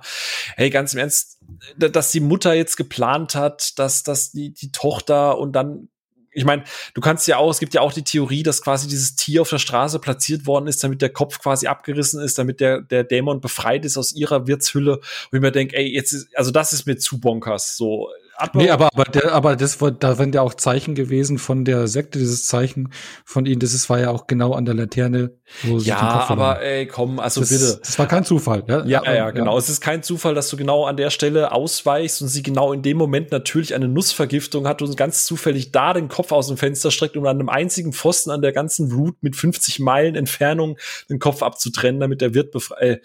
Also, man muss nicht alles erklären, aber irgendwann ist dann auch echt mal gut. Und deswegen, wie gesagt, das ganze Ende ist einfach so, wenn das einfach ein Kult gewesen wäre, die hätten die ausgesucht, weißt du, so Funny Games mäßig, dass du sagst, okay, das ist einfach zufällig bestimmt und die, die Mutter hat das irgendwie gesagt, nach meinem Tod müsst ihr bitte das und das so machen.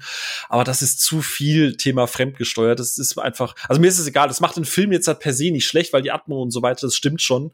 Aber mir ist ja, das ist mir halt in der Komplexität und in dieser Eventualität, also das ist so ein bisschen Batman wie Superman. Ne?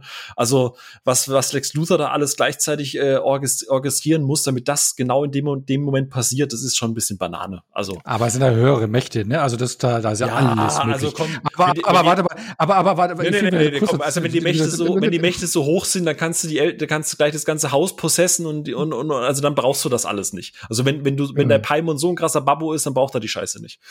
aber, aber äh, um mal dazwischen zu grätschen, weil hier, äh, hier schnellen hier gerade die virtuellen Arme in die Lüfte, weil äh, jemand anders was sagen möchte, und zwar Gina. Ähm, ja, also äh, zum einen wollte ich mal sagen, der Wandkrabbler, den fand ich nicht so gruselig. Gruseliger fand ich es eher, wo sie sich den Kopf abgesägt hat, wobei mir nicht ganz klar ist, warum eigentlich. Weil es ähm, kann höhere Mächte und so.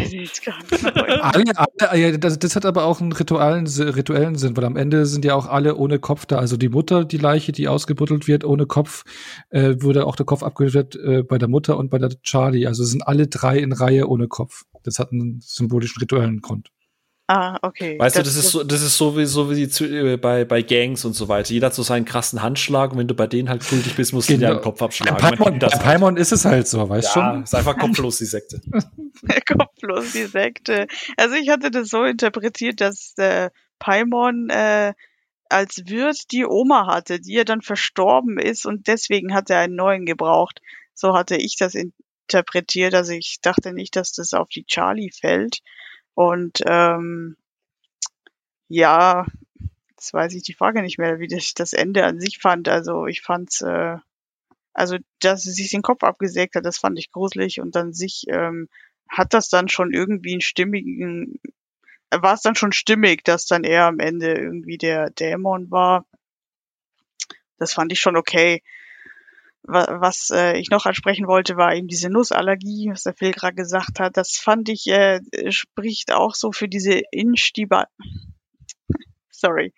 Äh, Instabilität der Familie, ähm, weil doch ähm, schon bei der Beerdigung, da diskutieren sie schon rum, äh, ob sie ein ein Versorgungskit haben, falls das Kind äh, irgendwelche Schokolade isst, wo Nüsse drin sind und später, wenn dann der ähm, Sohn quasi mit der Charlie auf diese Party geht und äh, da wusste ich schon, wo sie den Kuchen isst, dass das in die Hose geht.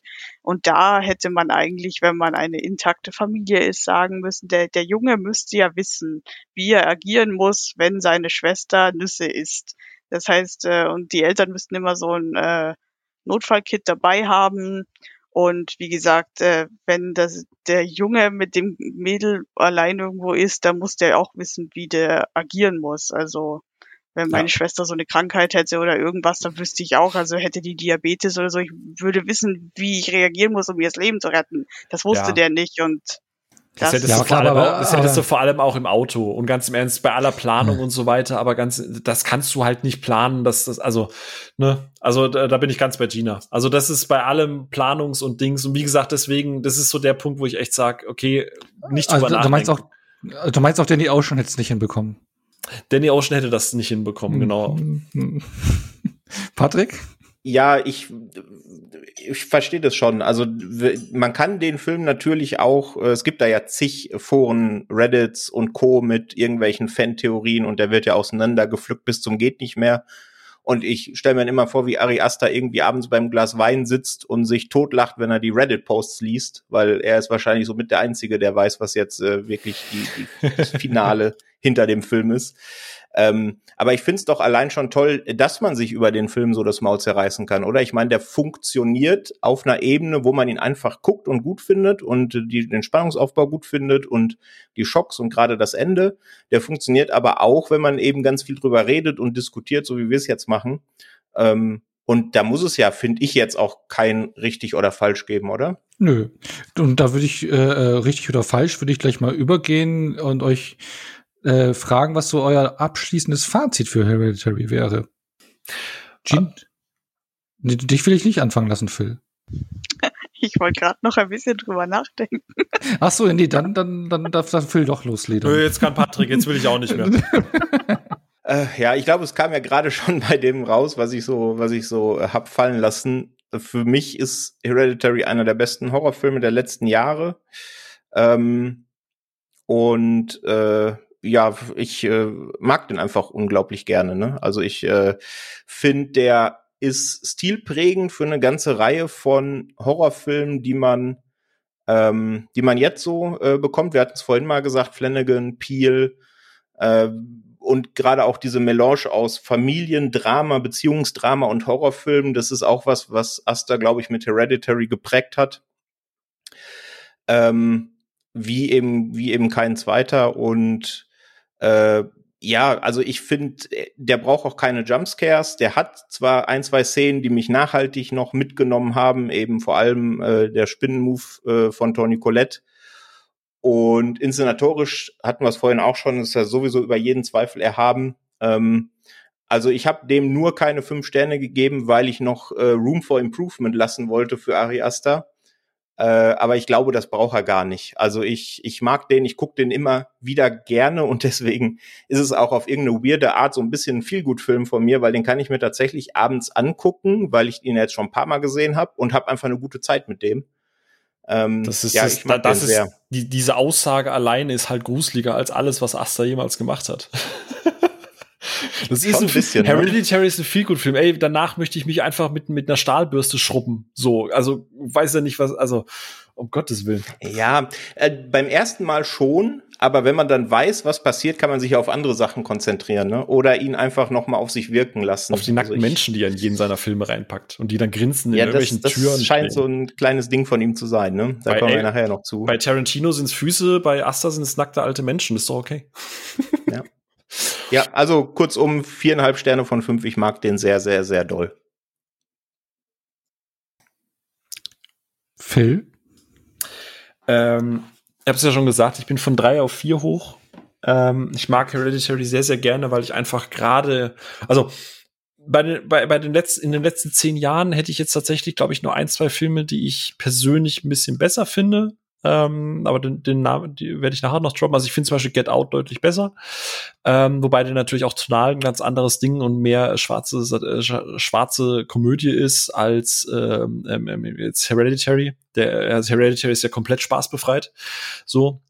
Und hat natürlich auch eine andere Thematik, aber ich muss gestehen, bei Horror kommt mir in den letzten Jahren immer erstmal Get Out in den Kopf, weil der sich so bei mir eingebrannt hat bildlich, weil er mich so nachträglich auch einfach beeindruckt hat. Aber Hereditary kommt relativ nah hinten dran. Ähm, ich hätte gerne ihn vielleicht so 10, 15 Minuten kürzer. Wie gesagt, am Ende ist einfach so, wo ich dann gerade dieser, dieser Expositionsdump, den sie am Ende macht, in, äh, wo sie ihm alles erklärt, wie alles passiert, wo ich mir denke, hey, du hattest vorher zwei Stunden Zeit, hättest du auch da mal so ein bisschen einstreuen können. Ähm, ja, aber ans ansonsten echt ein sehr, sehr schöner Horrorfilm. Also handwerklich sehr, sehr, sehr schön. Ähm, und, und, und, und, und, und, also ich glaube, den werde ich mir auf jeden Fall von seinen bisherigen Schaffen auf jeden Fall auch öfter vielleicht noch mal angucken. Vielleicht mal zur Halloween-Season oder so. Äh, also so generell. so, oder im Sommer, wenn du mal gute Laune haben willst. Ja, ja, dabei. genau. Dann mache ich das wie Patrick, so mein viel gut Film. Wenn ich einfach mal weißt, dass so einen scheiß Tag hat, dann gucke ich mir Hereditary an und danach habe ich ja, super genau. gute Laune. oh Mann. Äh, und Gina? Ja, also ähm, handwerklich fand ich ihn auch gelungen. Ähm, das habe ich ja schon gesagt. Und äh, ja, Tony Collette war mir ein bisschen drüber. Ansonsten, ähm, ich fand es am Ende äh, das Ende war überraschend für mich.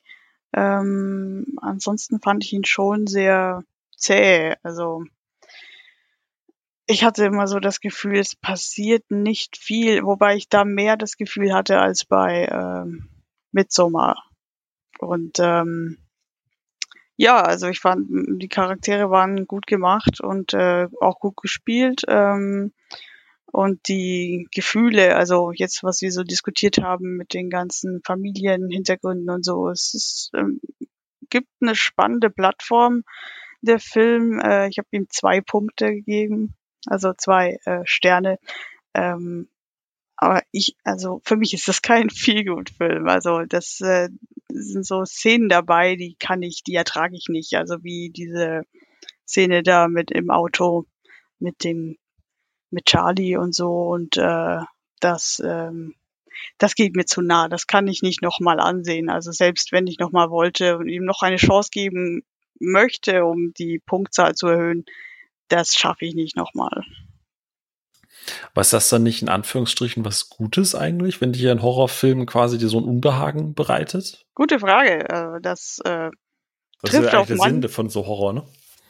Das ist schon richtig, ja. Aber es ist ja eher nicht so ein Unbehagen, sondern ähm, eher so eine Empfindlichkeit. Es ist wie bei äh, Game of Thrones, diese Szene, wo der ähm, Wolf enthauptet wird und so. Das sind Szenen, die prägen sich bei mir ein. Das kann ich nicht nochmal sehen. Das mhm.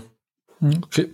Dann vielleicht noch bei mir nur ganz kurz abschließend. Ich hatte den beim ersten Mal eine vier Punkte vergeben und habe jetzt beim Rewatch äh, auf viereinhalb erhöht, weil er mich noch mehr beeindruckt hat. Auch die ganzen Punkte, die wir hier ausgearbeitet haben, die positiven, die mich da wirklich mitgerissen haben. Also ich mag den und ich hätte tatsächlich Lust ähm, auf eine Fortsetzung. So toll finde ich den. Und äh, das ist gar nicht mal so abwegig, denn Ari Aster hat sogar eine Idee für eine Fortsetzung, die recht ungewöhnlich ist und die er ja, äh, wo er nur einer, äh, wo er auch nur zustimmen äh, würde, wenn er diese umsetzen darf. Ähm, hättet ihr Lust da, drauf? Für mich ist der Film abgeschlossen. Also, keine Ahnung. Vielleicht im gleichen Universum in Anführungsstrichen, aber für mich ist der, der Drops ist durch also eine direkte Fortsetzung, so als klassisches Sequel direkt daran anschließen, finde ich auch schwierig, weil die Charaktere sind auserzählt und da gibt's glaube ich, nicht mehr viel, was man da machen kann. Äh, wenn, dann muss man wirklich, wie du es gerade gesagt hast, was ganz anderes machen. Ne? Keine Ahnung, Prequel, wo Paimon im 16. Jahrhundert sich einen neuen Wirt gesucht hat oder irgend sowas ganz Verrücktes, ne? wo er dann auch nochmal ein komplett neues Setting aufbauen kann und dann vielleicht mal so Folk-Horror wie bei The Witch in gut machen kann. Wer weiß, ne? Also ich hätte Bock.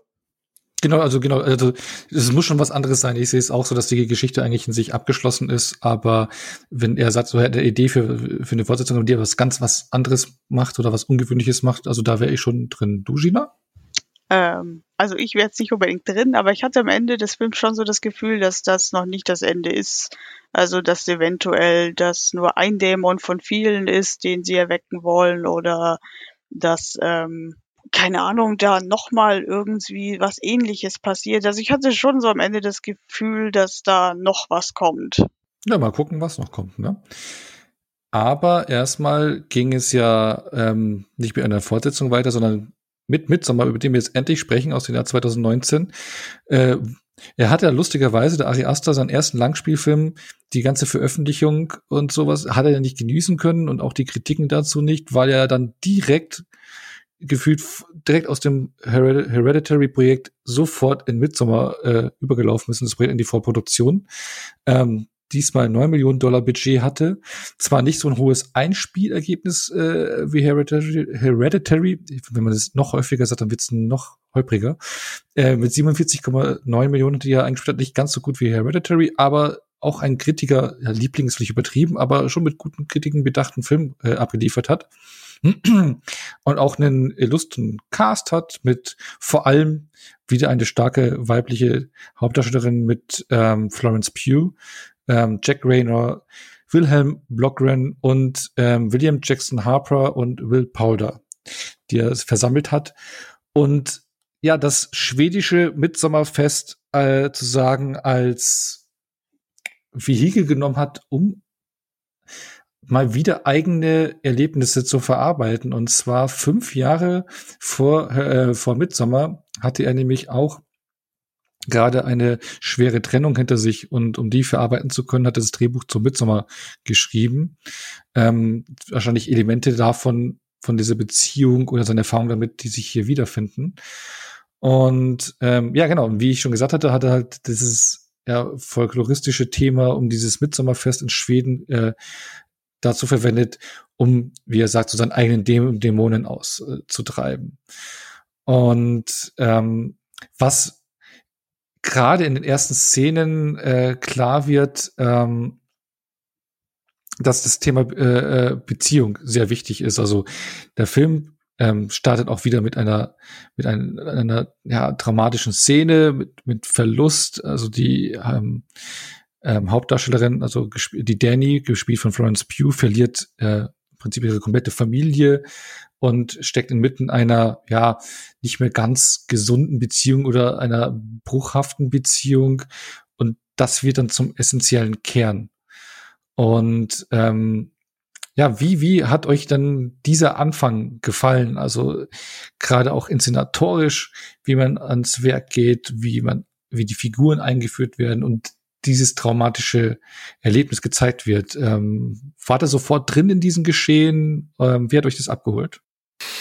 Mm, Ähm, ich muss gestehen, der Anfang von Midsommar ist das, was mir tatsächlich am meisten an dem Film gefällt. Also die ersten 17 Minuten, 15, 17 Minuten sind, Entschuldigung mal für die profane Aussprache, die sind einfach unfickbar. Also das ist unfassbar krass, was er da atmosphärisch und inszenatorisch rausholt. Das ist natürlich alles wieder sehr Drama, alles sehr, sehr düster, alles hilflos und traurig und bitterböse.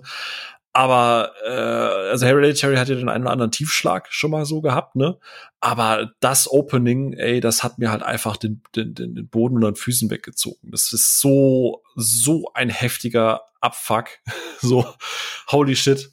Ähm, ich fand das echt heftig ähm, Figurenzeichnung in dem Punkt, finde ich, hätte man ein bisschen mehr rausholen können. Ähm, da, da kommen wir dann noch, denke ich mal, drauf, weil, weil gerade was das Thema die Beziehung zwischen, zwischen äh, Florence Pugh, also zwischen Danny und Jack Rayner, so ein Christian ist, äh, äh das macht es mir ein bisschen schwierig, da so, was, was die Beziehung zwischen den beiden angeht, so eine reine böse Seite zu sehen, weil ähm, und da kommen wir äh, gerne auch gleich nochmal drauf. Aber Jack Rayner ist da für mich auch so ein bisschen mitgehangen, mitgefangen bei dieser ganzen Geschichte. Ähm, Gerade mit seinem Freundeskreis, der ja da so im Rande auch schon mal in, in, in Stereotype reingepresst wird. Ne? Also der eine so ein bisschen der, der hormongesteuerte Dude, der andere so ein bisschen der Besonder und einer, dem alles sowieso egal ist. und ähm, er erlebt ja auch seinen persönlichen Horror, sage ich jetzt mal in Anführungsstrichen, weil ja zumindest kommt das ja so rüber, dass die Danny ihn ja scheinbar auch gefühlt alle fünf Minuten äh, anruft und da schon seit Monaten und Wochen gesteuert durch ihre Schwester wiederum. Also es ist ja, ist ja, ist ja fast wie Game of Thrones, was, was, was diese Komplexität der Beziehung angeht. Ähm, also alle Charaktere sind ja von Anfang an irgendwie schon so abfuck und kaputt, dass ich schon denke, so, ja, gut, okay. Also die, diesmal, diesmal gibt es da niemanden, mit dem ich da irgendwie versuche mitzufiebern, weil das wird eh alles scheiße ausgehen. also da muss ich Phil beipflichten. Die Anfangsszene ist unglaublich stark. Und das war für mich auch der einzige Schockmoment in dem ganzen Film. Ähm, und danach lässt es eigentlich unglaublich nach, finde ich.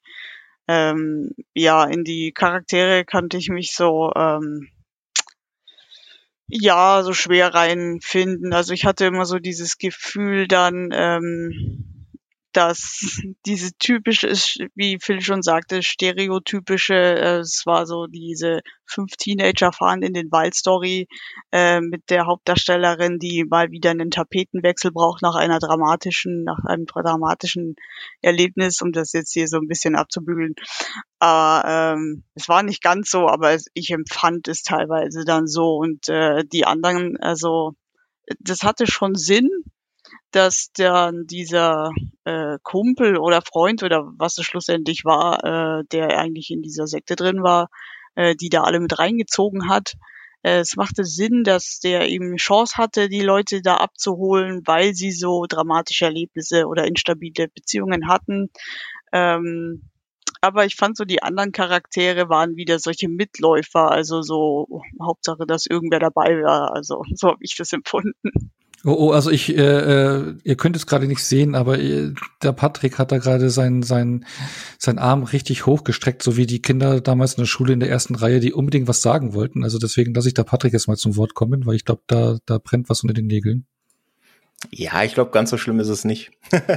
ähm, erstmal möchte ich den beiden beipflichten. Die Anfangsszene ist unfassbar stark. Also ähm, das Bild, wie äh, ihre Schwester Terry da auf dem Boden sitzt, das hat sich in mein Hirn eingebrannt und das wird ja später im Film dann nochmal aufge, aufgenommen. Da hat es mich dann nochmal fast noch eine Ecke mehr aus dem, aus dem Sessel gerissen.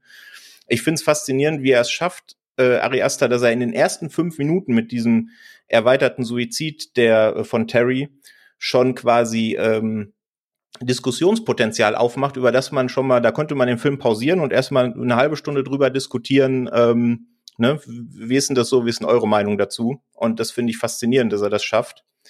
Ähm, aber der Anfang ist bockstark, ja. Und ähm, ich finde, wie die Beziehung zwischen den beiden aufgebaut wird, ähm, ja, das zieht sich ja so ein bisschen durch den ganzen Film. Da kann man auch geteilter Meinung sein, da kommen wir wahrscheinlich später noch zu Aber Midsommar hat so ein bisschen äh, für mich eine ähnliche Wirkung gehabt wie äh, Dark Souls, um jetzt mal einen ganz wilden Vergleich aufzumachen. Ähm, also die, die GamerInnen unter unseren Hörern äh, können da vielleicht relaten, weil die Souls-Reihe hat für mich so die Inszenierung, das Gameplay von so Third-Person-Action einfach auf eine Art und Weise perfektioniert, dass ich alle anderen Spiele daran messe und mich auf andere Spiele gar nicht mehr so richtig einlassen kann. Und das hat Midsommar für mich in Sachen Darstellung von toxischer Beziehung geschafft.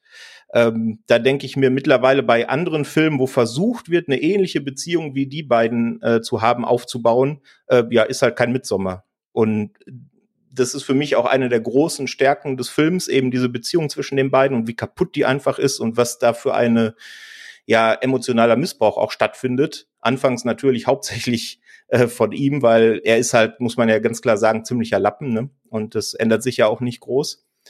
Ähm, aber ich finde find den Anfang komplett sehr, sehr, sehr stark.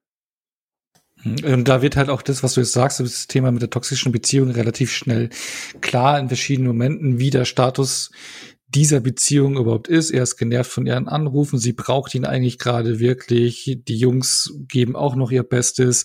Und dann geht's halt einfach darum, dass äh, er mit seinen Freunden ja beschlossen hatte, nach Schweden äh, zu fliegen, um eben da das ähm, Mitsommerfest von ihren schwedischen Studienkollegen zu besuchen, also von der Kommune, wo er aufgewachsen ist, wovon sie nichts wusste, wo er sagt, so ich habe es ja doch gesagt oder eigentlich nicht und bla und also das sind verschiedene äh, Elemente, die schon aufzeigen und ähm, wenn du das Thema schon mal angeschnitten hast, ja, es ist ja eigentlich so der Ausgangspunkt dieses Films, dann geht es ja in dieses ähm, und dieses äh, äh, folkloristische Thema, aber dann würde ich sagen, dass wir doch mal vielleicht doch noch bei der toxischen Beziehung generell bleiben, der Darstellung und äh, der ersten Entwicklung innerhalb des Films, weil und da würde ich mich noch vorwegnehmen, dass es äh, zum Beispiel Ari Aster im Vorfeld ja auch einen netten Kniff äh, für die Schauspieler verwendet hat. Er hat nämlich ähm, vor dem Dreh Florence Pugh und Jack Rayner genommen und mit ihm eine fiktive Therapiesitzung gemacht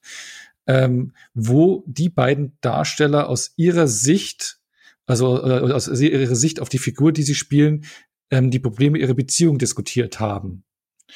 Und wie findet ihr das, dieses Thema denn, oder wollen wir gleich all gehen, in diesen Film umgesetzt?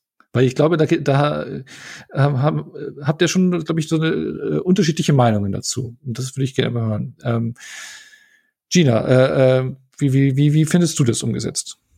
Fangen wir bei dir an. Meinst du jetzt äh, umgesetzt, dass ähm, wie die zwei miteinander agieren oder? Genau, also das Thema äh, toxische Beziehung, was ja sozusagen als Kernelement des Films äh, verdeutlicht wird, auch gerade am Anfang platziert wird, wie du das Thema was auch der Patrick gerade angesprochen hat, dass er das für ihn im Prinzip der Film geschafft hat, dieses Thema auf ein anderes Level zu hieven, was er alle anderen Filme damit vergleicht. Und äh, wie es für dich aber umgesetzt ist und auf dich wirkt in dem Film.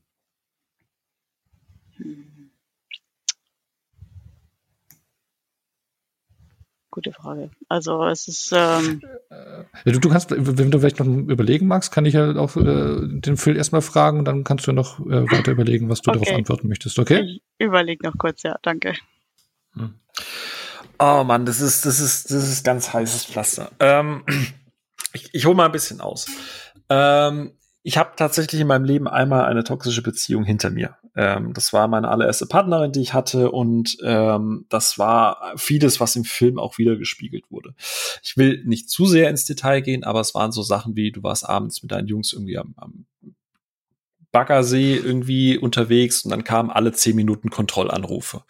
Äh, da wurden Sachen gesagt wie, wenn du dich von mir trennst, dann schmeiße mich vor den Zug und schreib im Brief, dass du schuld bist, dass ich mich umgebracht habe und so weiter. Also ich habe das einmal durchgemacht und ich habe viele Elemente auch wieder entdeckt. Also ich habe auch beim ersten Mal sehen schon diese, die, diese das entdeckt äh, oder das auch mich da angesprochen gefühlt, weil ich die Elemente kenne. Ähm, ich finde es allerdings für diese toxische Beziehung tut der Anfang dem nicht gut. Ähm, und jetzt muss ich ein bisschen ausholen und ich hoffe, dass man mir die Zeit gibt um das auch so ein bisschen, bisschen, bisschen zu erklären. Also, ich finde, es gibt Filme, die das Thema toxische Beziehung relativ gut auf den Punkt bringen. Das ist zum Beispiel äh, ähm, Der Unsichtbare, also The Invisible Man, der äh, letztes Jahr erschienen ist, äh, mit Elizabeth Moss. So, das hat für mich das Thema toxische Beziehung auf ein ganz neues Level gebracht. Aber auch Horrorfilm und der hat ja auch dieses Thema so als Kernelement. Ne? Ein, ein, ein äh, Typ mit äh, sehr, sehr, sehr hoher toxischer Männlichkeit, der äh, seine Macht missbraucht, um, um seiner Frau oder Ex-Frau, Partnerin das Leben absolut zur Hölle zu machen. Ich finde, der Film lebt das von vorne bis hinten halt komplett aus, bis zur Katharsis, wo eben äh, der Film den Spieß umdreht. So, und, und, und für mich macht ähm, ähm, The Invisible Man für das Thema einen deutlich besseren Job als Midsommar. Ähm, Midsommar erinnert mich leider was das Thema angeht, eher so ein bisschen an so einen Film wie Blue Valentine. Ja, das ist keine rein toxische Beziehung, das ist eine dysfunktionale Beziehung. Ähm, der Punkt ist, am Anfang äh, sitzt er ja in seiner Jungsrunde mit äh, zusammen und sie ruft ihr an und alle Jungs, und zwar auch die, die ihr eigentlich eher neutral, vielleicht partiell sogar positiv gegenüberstehen, sagen, boah, ruft die jetzt schon wieder an. Was daraus schließen lässt, dass in den letzten Monaten auch was sie ja sagt, als sie am Anfang mit ihrer Freundin, glaube ich, telefoniert, dass sie sagt, ich glaube, ich habe es in letzter Zeit übertrieben und ich glaube, ich habe ihn von mir weggestoßen. Ähm, was natürlich komplex ist, weil sie durch ihre Schwester, hier wieder Thema Fremdsteuerung, ne? Da ist hier wieder in de, sind wir ja wieder in dem sehr beliebten Thema von Asta, äh, dass man die Kontrolle nicht hat. Das heißt, sie leidet eigentlich unter ihrer Schwester, und die Schwester äh, hat ja eine, eine bipolare Störung und deswegen zieht sie quasi die ganze Familie damit rein und ihre Schwester, also die Danny, leidet ja darunter. Weshalb sie halt immer Hilfe sucht bei ihm. Und ihm wird es dann halt, wie lange sind sie zusammen? Vier Jahre, sowas? Und ihm wurde es dann ja wohl zu viel und er wollte ja seit einem Jahr quasi Schluss machen. Und im Endeffekt waren beide an dem Punkt, sie wusste, dass das keine Zukunft hat und er wusste, dass das keine Zukunft hat. Ähm, und dann passiert eben dieses Drama, dieses, dieses unbeschreibliche, diese, dieser unbeschreibliche Moment, was die beiden halt irgendwie so ein bisschen wieder zusammenführt, aber halt nicht so richtig. Sie, sie, sie koexistieren und geben sich halt in der nötigen Situation halt. Und das kann ich halt in dem Punkt nachvollziehen, dass ich damals auch diese Beziehung beenden wollte und dann der Vater meiner damaligen Freundin halt an Krebs verstorben ist, weshalb ich halt nicht sagen konnte, ich verlasse dich jetzt, sondern dass man dann halt noch weiter zusammengeblieben ist. Äh, obwohl man wusste, dass das keine Zukunft mehr hat. Und für mich ist das halt das Gleiche. Der Punkt ist, er wird ja im Laufe des Films, es wird dann klar, dass er halt ein Arschloch ist, aber er ist ja genauso zu seinen Freunden ein Arschloch, was das Thema auch Doktorarbeit angeht, dass er sich bemächtigt an Dingen, die, wo er keine, wo er eigentlich nichts zu suchen hat. Aber die Beziehung an sich, und ich hoffe, das ist einigermaßen jetzt äh, rausgekommen, definiere ich nicht wie zum Beispiel wie in The Invisible Man als dieses klassische toxische Dings, wo er der absolut uneingeschränkte äh, niederträchtige Bösewicht ist, sondern ich finde die Beziehung zwischen den beiden ist wahnsinnig komplex und es gibt da zumindest am Anfang, wie es etabliert ist, kein Gut oder kein Böse. Sie hat ihre Probleme und sucht Halt. Er hat eigentlich äh, keine Lust, aber versucht ihr den Halt trotzdem zu geben und hat irgendwie auch Angst loszulassen. Das wird ja auch am Anfang klar, weil er sagt, du hast ja nur Angst, dass du keine mehr findest. So. Also ich finde, die beiden sind an sich relativ komplex. Leider verpasst der Film das auch, aber dann irgendwie noch so ein bisschen, bisschen auszuarbeiten. So, jetzt habe ich lange geredet. Ich hoffe, das ist einigermaßen nachvollziehbar geworden. ja, schon. Also auf jeden Fall interessanter Denkansatz. Patrick, du hattest ja so ein bisschen anderen Blick drauf. Wie, wie, wie, wie siehst du das äh, äh jetzt zu dem, was Phil gesagt hat? Ich glaube gar nicht, dass, dass wir da so weit auseinander liegen. Das ist wahrscheinlich auch bisschen al allein schon das Wording. Ne? Das ist vielleicht, hast du da recht, dass es eine toxische Beziehung ähm, charakterisiert sich ja oft äh, dadurch, dass einer diese, dieser, dieser toxische Part ist ne? und der andere darunter leidet, eben unter diesen, ja, unter dieser emotionalen Druck und was da alles ausgeübt wird, dann wäre das hier tatsächlich eher eine dysfunktionale Beziehung, wobei ich schon auch eher sagen würde, er ist hier ganz klar der Part, ähm, ja, der das zu verantworten hat. Und äh, ja, im Grunde hast du mit allem recht, was du sagst. Ne? Allein die Anfangsszene zeigt ja schon, das geht jetzt nicht erst los, dass da irgendwas bei denen nicht stimmt, sondern da ist schon ganz, ganz viel vorher ähm, äh, vorgefallen, was sie eben zu dem Punkt gebracht hat, wo sie jetzt sind, dass eigentlich beide sind sich einig, das hat keine Zukunft mit uns, wir tun uns nicht mehr gut, aber durch dieses äh, heftige emotionale Ereignis äh, mit der Terry äh, kann er halt einfach nicht Schluss machen und ähm, sie braucht ihn eben noch viel mehr als vorher. Aber ich finde schon, dass der Film das eigentlich bis zum Ende ganz gut auserzählt, weil ähm, es geht ja quasi bis zur Katharsis, wobei man ja auch ganz klar sagen muss, dass das eine ziemlich abgefuckte Katharsis ist, aber das sagt ja auch äh, Ari Aster selber und er hofft auch, dass das bei den Zuschauern so ankommt. Ähm, aber ich finde schon, dass der Film das ganz gut macht, dass er dieses Grundthema einfach nie aus den Augen verliert und dass alles, was quasi in dieser Kommune da an Grausamkeiten noch passiert, einfach so Beiwerk ist schon mehr oder weniger, ne? Das ist, wird quasi einfach benötigt, um die von einer Situation in die nächste zu schubsen. Und da sieht man ja auch so ein bisschen, wenn man ähm, den Director's Cut und die Kinofassung vergleicht, da liegt ja über eine halbe Stunde zwischen, also eine ganze Menge Kram. Und in der Kinofassung geben sich die beiden ja nicht einmal einen Kuss. Ne? Also es gibt da auch überhaupt keine, äh, äh keine Zärtlichkeiten mehr. Ähm, und im Director's Cut gibt's eben einmal diese Situation, wo es so ist, aber auch das wird dann danach, eine Minute danach direkt wieder gebrochen mit dem nächsten Asimov von ihm. Ähm, ja, genau. Also ich glaube, so weit liegen wir da gar nicht auseinander. Ich finde aber schon, dass er dieses Hauptthema eigentlich nie aus den Augen verliert. Genau, und, und was halt auch ein wichtiger Aspekt noch ist, was er selber gesagt hatte, ist auch das Thema Machtverhältnis, dass sie sich im Prinzip, weil sie ja alles verloren hatte, äh, äh in die Abhängigkeit von ihm begibt. Das ist auch, das hat er auch selber gesagt, das ist ein wichtiger Aspekt, auch, auch dieser Beziehung, dass sie bei ihm Halt sucht und die Abhängigkeit sucht, ja, und genau. Gina, ähm, was kannst, möchtest du da noch dazu sagen? Ja, also äh, ich sehe es ähnlich. Äh, ich finde aber auch, dass die beiden äh, co-abhängig sind. Also sie äh, ist so emotional geschwächt, dass sie sich an ihn klammert, weil sie irgendwie jemand braucht, der sie tröstet. Und äh, er ist wiederum co-abhängig, so er, er will sie jetzt nicht unbedingt allein lassen und hat trotzdem irgendwie noch so diesen Gedanken, so wie Phil am Anfang sagte, so ja, vielleicht kriegt er keine andere mehr. Aber äh, genau in dieser Situation dann, wo äh, eben ihr Familiendrama ist, äh, könnte man ihm hoch anrechnen, dass er sie nicht alleine lässt, auch wenn es giftig eigentlich für beide ist. Aber im Endeffekt finde ich das co-abhängig, dass äh, er ihr dann eher helfen will und äh, später will er ja eigentlich nicht. Also ich hatte immer so den Eindruck, er ist eigentlich mehr genervt von ihr und äh, fand sie dann so mehr als Klotz am Bein. Ja, das wird ja auch schon ganz klar in der Szene, wo er seinen Freunden eröffnet, dass er sie eingeladen hat, aber er dann im, direkt im Nebensatz sagt, aber ich glaube, die kommt eh nicht mit. Ne? Das zeigt ja schon, dass er da gar nicht die Absicht hat, ihr zu helfen. Er hat eher die Absicht, mit seinen Kumpels da die Tour zu machen, ja.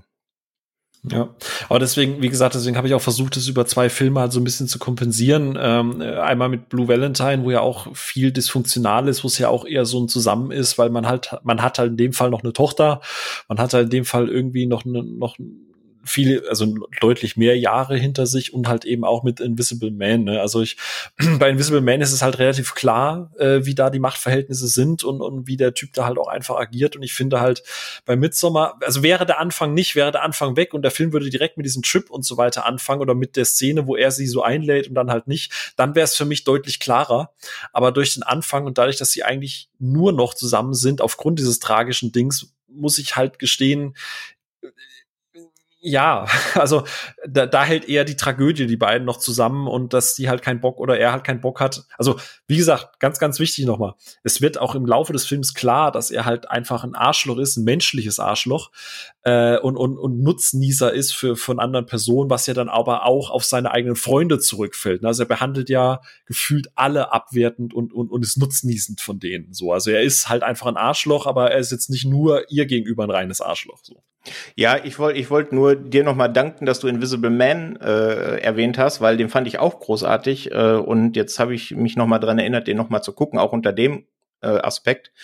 Ähm, und ja, ich finde, das wirkt ja so ein bisschen klar, wie wir jetzt schon drüber diskutieren. Ne? Bei Invisible Man ist es ganz klar, der eine ist äh, der toxische Part, der andere leidet drunter und hier ist es eben nicht so klar. Ne? Also zumindest am Anfang denkt man, ja, das ist klar, er ist nicht für seine Freundin da, was stimmt mit dem nicht aber so im, in dem, im Laufe des Films merkt man auch immer wieder, dass das eben, wie die Gina vorhin gesagt hat, eine Co-Abhängigkeit ist. Ne? Und die, die können nicht miteinander, können nicht untereinander, aber untereinander werden sie wahrscheinlich dann doch ein bisschen besser äh, äh, aufgehoben. Ne? Ja, wie gesagt, ich, ich finde, dass wenn, wenn man den Film auf, auf toxische äh, Männlichkeit, auf toxische Beziehungen runterbrechen möchte, würde ich da eher den Invincible Man nehmen, weil er gerade durch diese Unsichtbarkeit, der ist ja nicht immer da, ne? Und vieles ist ja auch im Kopf und diese Auswirkung, die so eine toxische Beziehung hat, nämlich, dass man sich Dinge vorstellt, dass man nicht mehr ruhig schläft, dass man sich ständig Dinge vorstellt und so weiter. Ich finde, das macht der halt bei dem Thema deutlich mehr. Deswegen, ich sehe bei Midsommar das als einen Teilaspekt, aber ich sehe das tatsächlich nicht, wie es Ono gerade eben gesagt hat,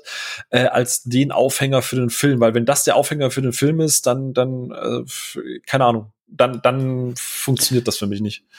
Ja, aber wer, wer sagt, okay, vielleicht ist es auch falsch formuliert zu sagen, ist es eine toxische Beziehung als Haupthänger, Hauptaufhänger, aber was definitiv der Hauptaufhänger ist, ist ja das Thema Beziehung, was er auch selber gesagt hat, was er mit dem Film ja. verarbeiten wollte und seine eigenen Erfahrungen mit reinbringen wollte. Vielleicht ist dann noch dieses, äh, wie wir es auch äh, ausgearbeitet haben, vielleicht toxische Beziehung der falsche Begriff, aber eher dysfunktional oder wie eine Beziehung, ja, wo eine Beziehung hingeraten kann und wie sie auseinanderfallen kann oder wie sie sich entwickeln kann, weil äh, die Beziehung nimmt ja in den Film schon äh, eine gewisse Entwicklung, ne? ja. bringt eine gewisse Entwicklung mit sich. Genau, und was ja auch entscheidend vorangetrieben wird durch die ähm, Ereignisse in der Harga Kommune in Schweden, wo es ja dann hingeht. Und ähm, die wir dann immer, die wir dann mehr kennenlernen, nachdem sie mit dem Flieger rüberfliegen. Und ähm, ja, wie, wie war für euch so die Darstellung, beziehungsweise so die ersten Momente, wo die Truppe da in Schweden ankommt bei der Kommune? Wie habt ihr das empfunden, so das erste Ankommen und die ewige Helligkeit? Wie hat es auf euch gewirkt? Ähm, vielleicht Patrick als erstes? Ähm, ja, man hat ja da, also ich hatte vorher auch den Trailer schon ein paar Mal gesehen. Das heißt, man wusste ja grob, wo der optisch hingeht, der Film, und dass der wahrscheinlich dann, wenn er eben zu Midsommar spielt, auch die ganze Zeit im Hellen äh, stattfindet. Deswegen war ich davon nicht überrascht. Aber was ich direkt wollte, ich wollte direkt mehr über diese Kommune erfahren. Ne? Ich wollte wissen, warum sind die da jetzt? Warum laden die vor allen Dingen Auswärtige ein? Weil eigentlich zeichnet sich so eine von allen abgeschieden lebende Kommune ja dadurch aus, dass sie keine Gäste von außen wollen. Die wollen ja für sich sein. Also muss das da irgendwas, irgendwas muss da ja im Argen sein. Und das wollte ich erkunden und wollte, dass der Film mir das zeigt. Plus er hat ja dann, als die da direkt diesen ersten Drogentrip haben, da bei ihrer Ankunft, hat er noch eine sehr starke Szene, äh, die fast ein Jumpscare ist, aber es ist ja kein Jumpscare, aber hat mich trotzdem komplett erwischt, als äh, Danny dann auf dieses, in dieses Toilettenhäuschen geht und dann nochmal im Hintergrund ihre Schwester sieht. Äh, ja, das hat mich auch gekriegt. Also ich fand, das war ein, ein, schöner, schöner Anfang und ja, mir hat's einfach Lust auf mehr gemacht. Bei dir, Gina? Also ich fand es am Anfang sehr idyllisch eigentlich. Ich fand die mhm. Leute da so nett und ich fand die Umgebung so hübsch, also ländlich und so. Das ist, das taugt mir ja total. Ich bin das super Landdorfkind hier. Aber ähm, ja, äh, ich hatte dann, also ich habe den Trailer nicht gesehen. Ich schaue keine Trailer mehr an, weil ich habe so viel gesehen, da meistens weiß ich dann schon zu viel vom Film und lass mich gern überraschen. Deswegen wusste ich nicht so genau, in welche Richtung das jetzt geht.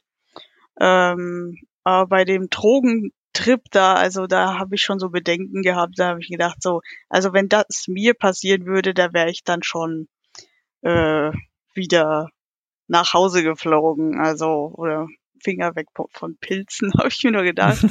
Und ich überlege gerade, ich glaube, das erste Mal habe ich den Director's Cut gesehen, weil beim zweiten Mal dachte ich mir so, da war doch noch diese ein oder andere Szene, die ist mir, entweder habe ich sie verpasst oder die ist im Director's Cut gewesen. Also, aber ich bin mir nicht sicher. Mhm. Aber das wäre nämlich so meine nächste Frage gewesen, wärt ihr denn so gerne auch dahin gereist oder hättet euch da wohlgefühlt? Ne? Also, du sagst anfangs eher ja, dann mit den Drogen nein.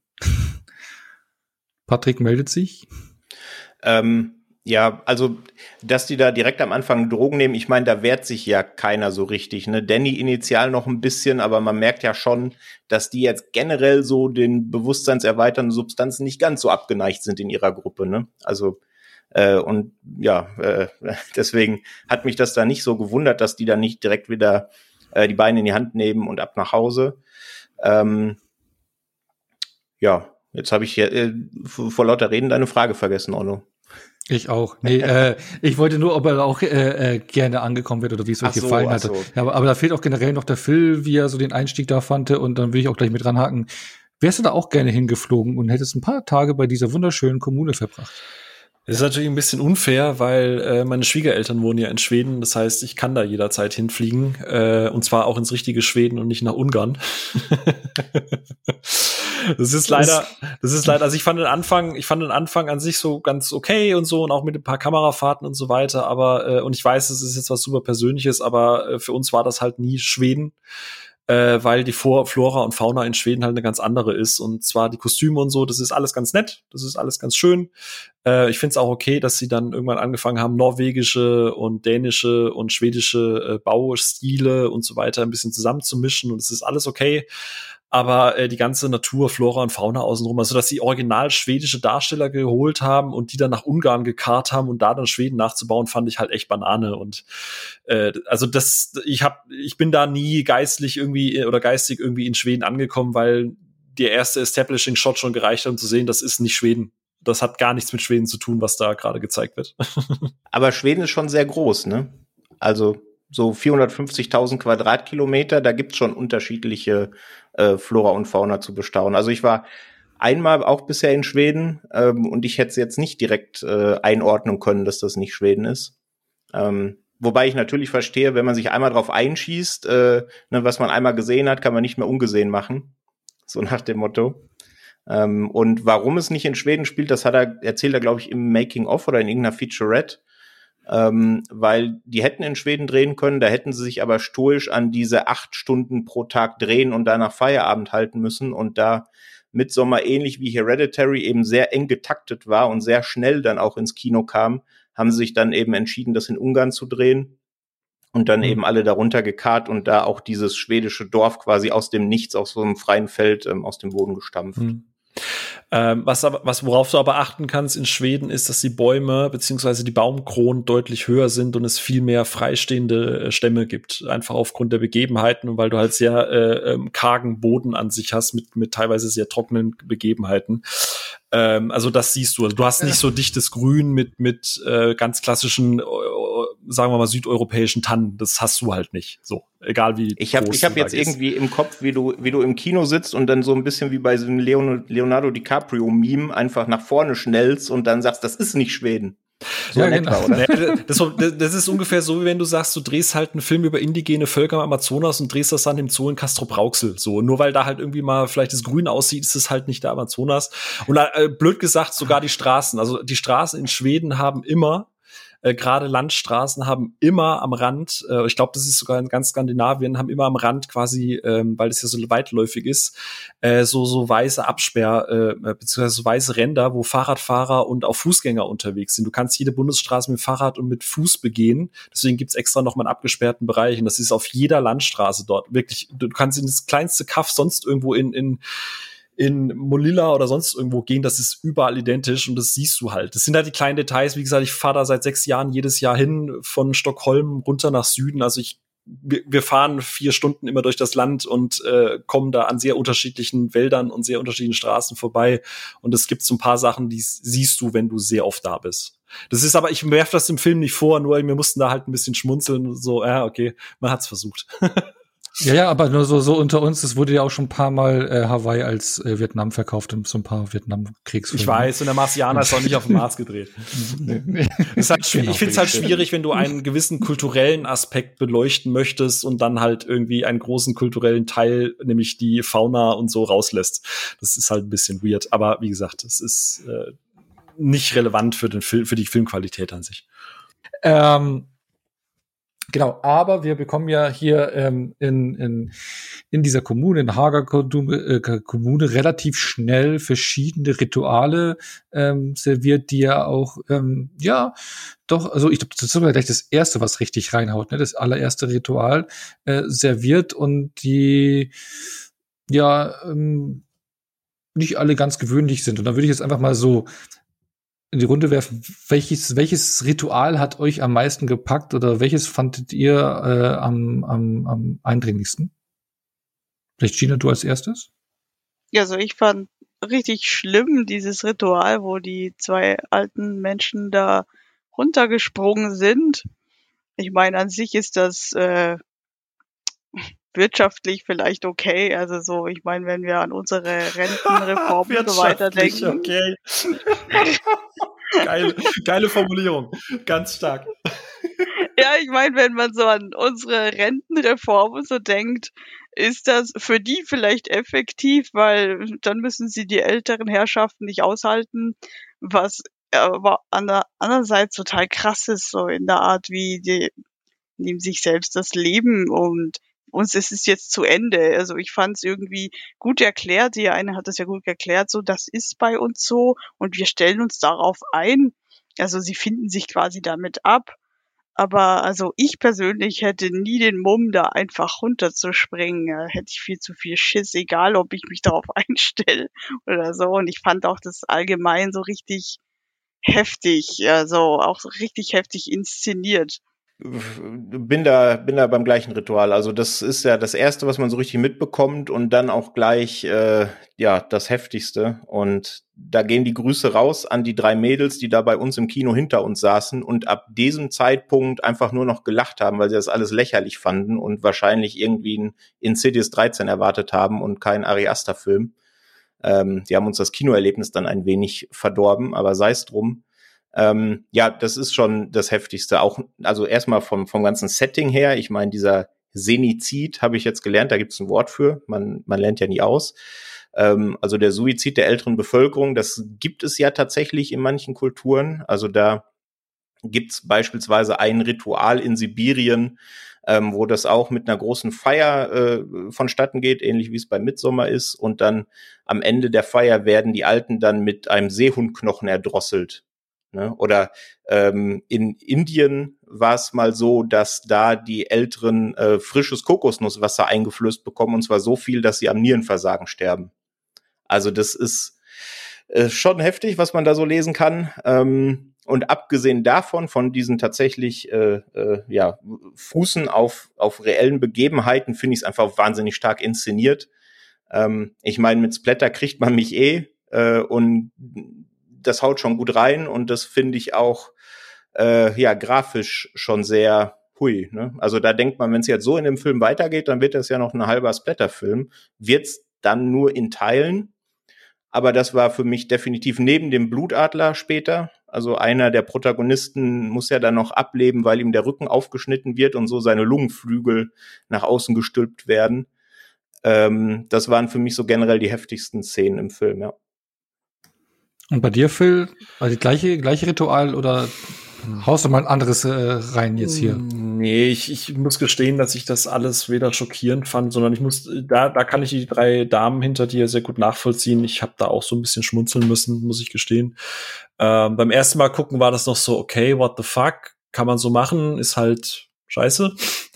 Ähm, ich habe ja dann gerade bei meiner, bevor ich das zweiten Mal dann geschaut habe, weil ich jetzt bei Midsommar beim ersten Mal auch nicht so begeistert war, äh, auch geschaut, dass das äh, noch ein paar Interviews gelesen gehabt und Ari Aster hat ja auch gesagt, dass das Midsommar für ihn halt eher auch so eine Dark Comedy ist, also so, so eine wirklich dunkle Komödie sein soll.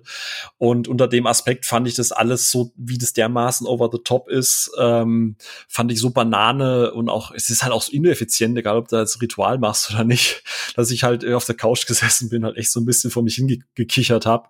Also ich fand das jetzt nicht irgendwie heftig oder krass oder so. Es war halt irgendwie Selbstzweck und keine Ahnung, hat mich weder schockiert noch irgendwie gelangweilt. Es war halt amüsant. Gerade beim zweiten Mal gucken mit dem Wissen, dass er das ja auch bewusst eher als, als, als komödiantisch auch so ein bisschen aufziehen wollte.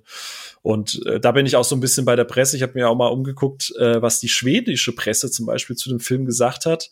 Und die äh, finden das ja auch alles sehr, sehr amüsant. Äh, vor allem, und das ist, äh, habe ich gelesen bei einem schwedischen Pressevertreter, der hat Anfragen von Kollegen von, von CNN und so weiter aus den Staaten bekommen, die ab, angefragt haben, ob die Schweden das tatsächlich so machen. Also der Gedanke, dass die Amerikaner da sitzen und denken, okay, in Schweden gibt es diesen Brauch wirklich, dass die alte Leute von der Klippe schmeißen, muss ich gestehen, habe ich mich beim zweiten Mal sehr amüsiert bei dem Film und kann die Damen hinter dir auch durchaus äh, nachvollziehen. Also ich habe beim zweiten Mal sehr viel gelacht bei dem Film, ja. okay, aber lachen muss man, glaube ich, äh, äh, fast jeder bei der einzigen Sexszene des Films, oder?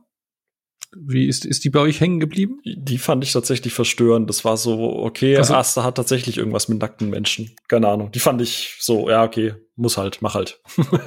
die, die fand ich eher. Also ich fand die nicht lustig oder nervig oder sonst irgendwas. Die war halt da. Das war, wurde ja groß und breit angepriesen, schon mehrfach im Film plakativ. Und es war so, ja, okay, get it going. So, jetzt hätten wir auch rauslassen können, keine Ahnung. Okay. Gina? Ja, sehe ich ähnlich. Also ich fand äh, die nicht witzig oder albern oder irgendwie so und äh, ich fand die auch so ein bisschen, fand's merkwürdig einfach.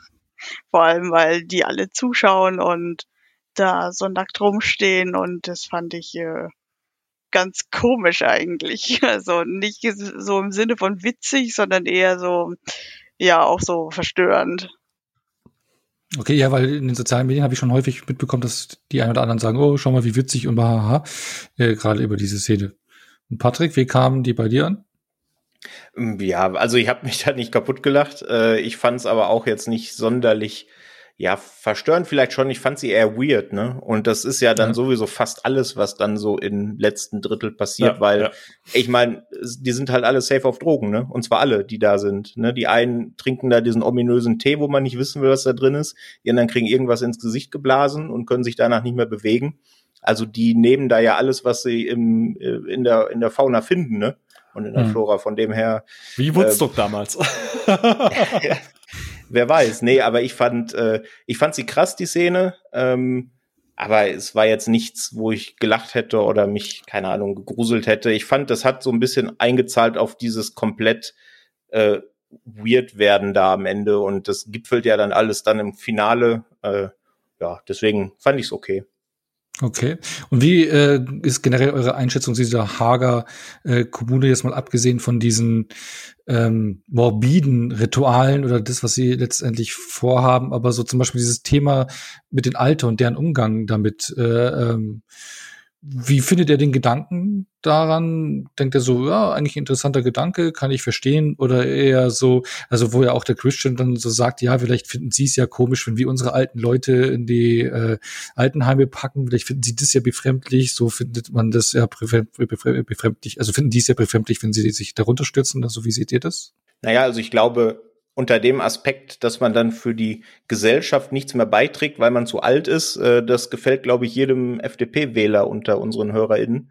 Äh, aber ja, mein Gott, also ich habe es ja vorhin gesagt, ne, das ist ja durchaus was, was in anderen Kulturen auch ähm, nicht unbedingt heute noch praktiziert wird, aber da auch ein bisschen drin verankert ist.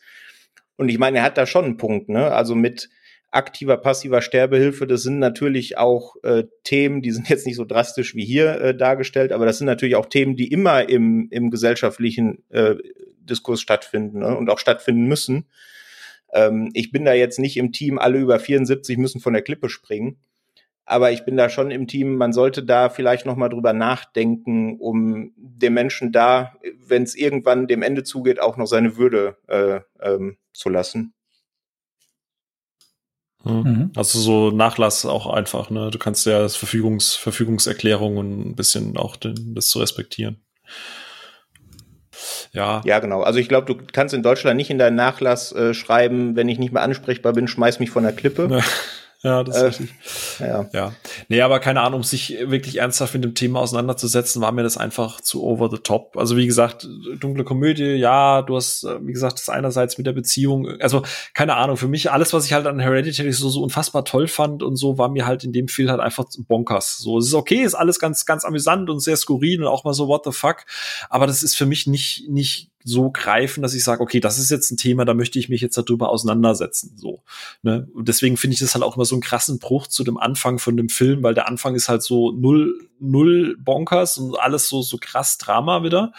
Und alles, was danach kommt, ist so, äh, ja, auch wie so ein Drogentrip einfach. Und deswegen ist, äh, keine Ahnung. Also ich finde das alles sehr, ich finde auch die Kommune so super. Das ist, so, so, so gut wie ich in Hereditary ab und zu mal nachvollziehen kann, wie Leute agieren und handeln, kannst du mir ernst, wenn ich bei dieser Kommune aufschlagen würde und, und, und gucken, was sie da für Rituale an auf Zetteln irgendwo überall rumhängen haben, was ja Anleitungen sind, wie der Film weitergehen wird, denke ich mir so, ja, okay, ich bin raus. Tschüss, bye. so, das ist alles so over the top. Also das, das ist quasi so, so, so ein bisschen auf Mandy gefiltert. Ich gucke mir das halt an und, und denke halt, what the fuck. Und, aber ich mache mir da keine Gedanken über irgendwelche Pseudo-Kommentare, wie man jetzt mit irgendwas umgehen soll. Also ich äh, sehe das so ein bisschen wie Patrick gesagt hat. Ähm, also ich persönlich toleriere das jetzt auch nicht, dass hier die älteren Herrschaften also sich so äh, über die, also von der Klippe springen so, äh, sollen. Äh, ich sehe das nur in dem Aspekt mit dem, wie eben der Pro Protagonist gesagt hat, so ja, für die ist das vielleicht normal. Es gibt ja ganz viele äh, Kulturen, wo, was weiß ich, ist es normal, dass man ganz viele Halsringe trägt oder äh, dass man, äh, um anerkannt zu werden, von einem riesigen ähm, Holzgestell springt und kopfüber schwingt. Und wenn du überlebst, dann bist du als Mann oder irgendwie so. Ich weiß gar nicht, wie der Stamm heißt, aber das, da gibt's ja viel sowas. Und für die ist das äh, normal, wenn die Leute da runterspringen. Und deswegen kann ich das da schon äh, eher nach, also ich kann das dann nachvollziehen. Also für die ist es normal. Also ich finde aber für uns ist es äh, nicht normal und äh, da kann man sich jetzt streiten drüber, ob das korrekt oder nicht korrekt ist. Und ähm, ja, also wie gesagt, ich sehe das so, wie Patrick eben gesagt hat, dass da ähm, wie eben der eine sagte, dass die, ähm, ja, vielleicht ist es weird für die, wenn wir die ins Altersheim stecken oder so. Mhm. Und ähm, essentiell ist ja dann auch das, ähm, das heißt essentiell vielleicht übertrieben, aber äh, wichtig ist ja dann auch das ähm, finale Ritual, wo ja einiges zusammenkommt, sozusagen auch die Katharsis von der Beziehung zwischen ähm, Danny und Christian, die dann aufgelöst wird und sich umdreht, das Machtverhältnis und ähm, ob der ganzen Entwicklung während des Films wie, wie hat das auf euch gewirkt, sozusagen auch die, die Auflösung dieser Beziehung? Und mit der, da wollte ja Ari Aster ja auch schon, ja, so ein bisschen, nicht nur schocken, aber auch so ein kontroverses Finale hinlegen und hat ja selber gespannt ins, äh, in den Kinoserien geguckt, wie die Zuschauer darauf reagieren und auch wo jeder anders drauf reagiert. Im Prinzip, wenn Danny am Ende als Maikönigin über das Leben von Christian entscheidet und dann auch die Durchführung des Rituals, wie kam das bei euch an, Gina? Also ich fand, äh, man hat halt da dann ähm, rauskristallisieren können, wie sich eben das Machtverhältnis gewendet hat, dass sie dann quasi die Macht über ihn hatte. Das hast du eben schon gesagt. Ähm, ich fand das, ja, das Ritual an sich fand ich irgendwie weird. Also warum der dann ein Bärenkostüm anhatte, was heißt Kostüm, es war ein Fell. Und äh, allgemein, das, äh, ich habe es vielleicht nicht ganz richtig verstanden, was das im Endeffekt sein sollte. Und äh, ja, also im Endeffekt fand ich es auch krass, dass sie entschieden hat, dass er geopfert wird. Also. Ähm, ja, den, den Bär ignorieren wir halt einfach, ne, wie es ja im Film auch gesagt wird. Ähm, ja, das mit dem Bär habe ich auch nicht verstanden. Wenn es da irgendeine tiefere Bedeutung gibt, dann kann das ja mal einer äh, der HörerInnen über Social Media mitteilen. Das würde mich schon äh, interessieren. Er hat sich halt einen Bären aufbinden lassen. Er hat sich einen Bären aufbinden, oh Gott, ja. Ähm, also ich habe das Ende so verstanden, dass das eben ja ein bisschen die Katharsis ist, ne, auch wenn eine ziemlich weirde, weil Danny hat halt diese Lücke, die äh, Terry mit dem erweiterten Suizid in ihr Leben ge gebombt hat und das hat sie halt versucht, äh, mit ihm zu füllen, mit Christian zu füllen aber hat eigentlich gemerkt, das geht nicht, das funktioniert nicht. Haben wir jetzt schon dargelegt, warum das bei den beiden nicht funktioniert. Und am Ende hat sie es eben gefunden in dieser Kommune. Ne? Sie ist da jetzt die Maikönigin, sie ist da akzeptiert, sie wird da mit Sicherheit auch bleiben. Und ja, dass sie sich dann am Ende gegen Christian äh, entscheidet, sie kann da ja noch mal auswählen, ob sie, ob das letzte Opfer dann ein Gemeindemitglied wird oder Christian.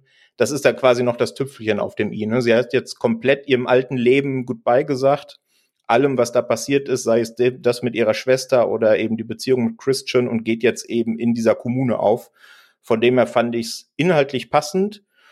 und wie es aufgebaut wird da in diesem, in dieser, in dieser Kirche, in diesem Bau da, das fand ich schon krass. Also, dass die beiden ähm, anderen Gemeindemitglieder, die dann auch zu diesen neuen Opfern sind, ja in Summe gehören, dass die dann irgend so ein windiges Mittelchen bekommen, wo sie angeblich dann nichts merken, wenn sie dann bei lebendigem Leibe verbrannt werden, aber der eine dann trotzdem ähm, um sein Leben schreit.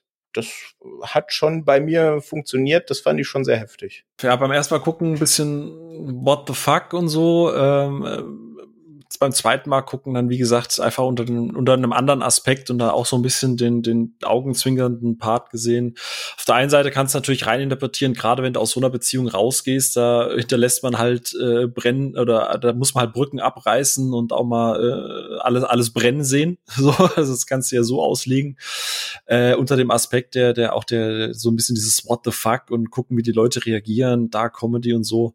Ich muss, habe ich schon auch wieder sehr schmunzeln müssen, wie sie da so, so hysterisch kreischend in ihrem kompletten bunten Blumenkostüm vor dieser brennenden Hütte da hin und her schantet äh, und am Ende dann so so im Delirium da grinsend in die Kamera guckt, da musste ich halt auch ein bisschen grinsen und äh, Ari Aster selber ist ja auch, äh, der, der, der hat ja auch gesagt, dass er am Ende immer sehr sehr lachen muss bei dem äh, wenn er wenn er das Ende guckt und so ging es mir halt auch. Also das ist alles so over the top und so so, so bonkers. Ähm, ja, okay, fein.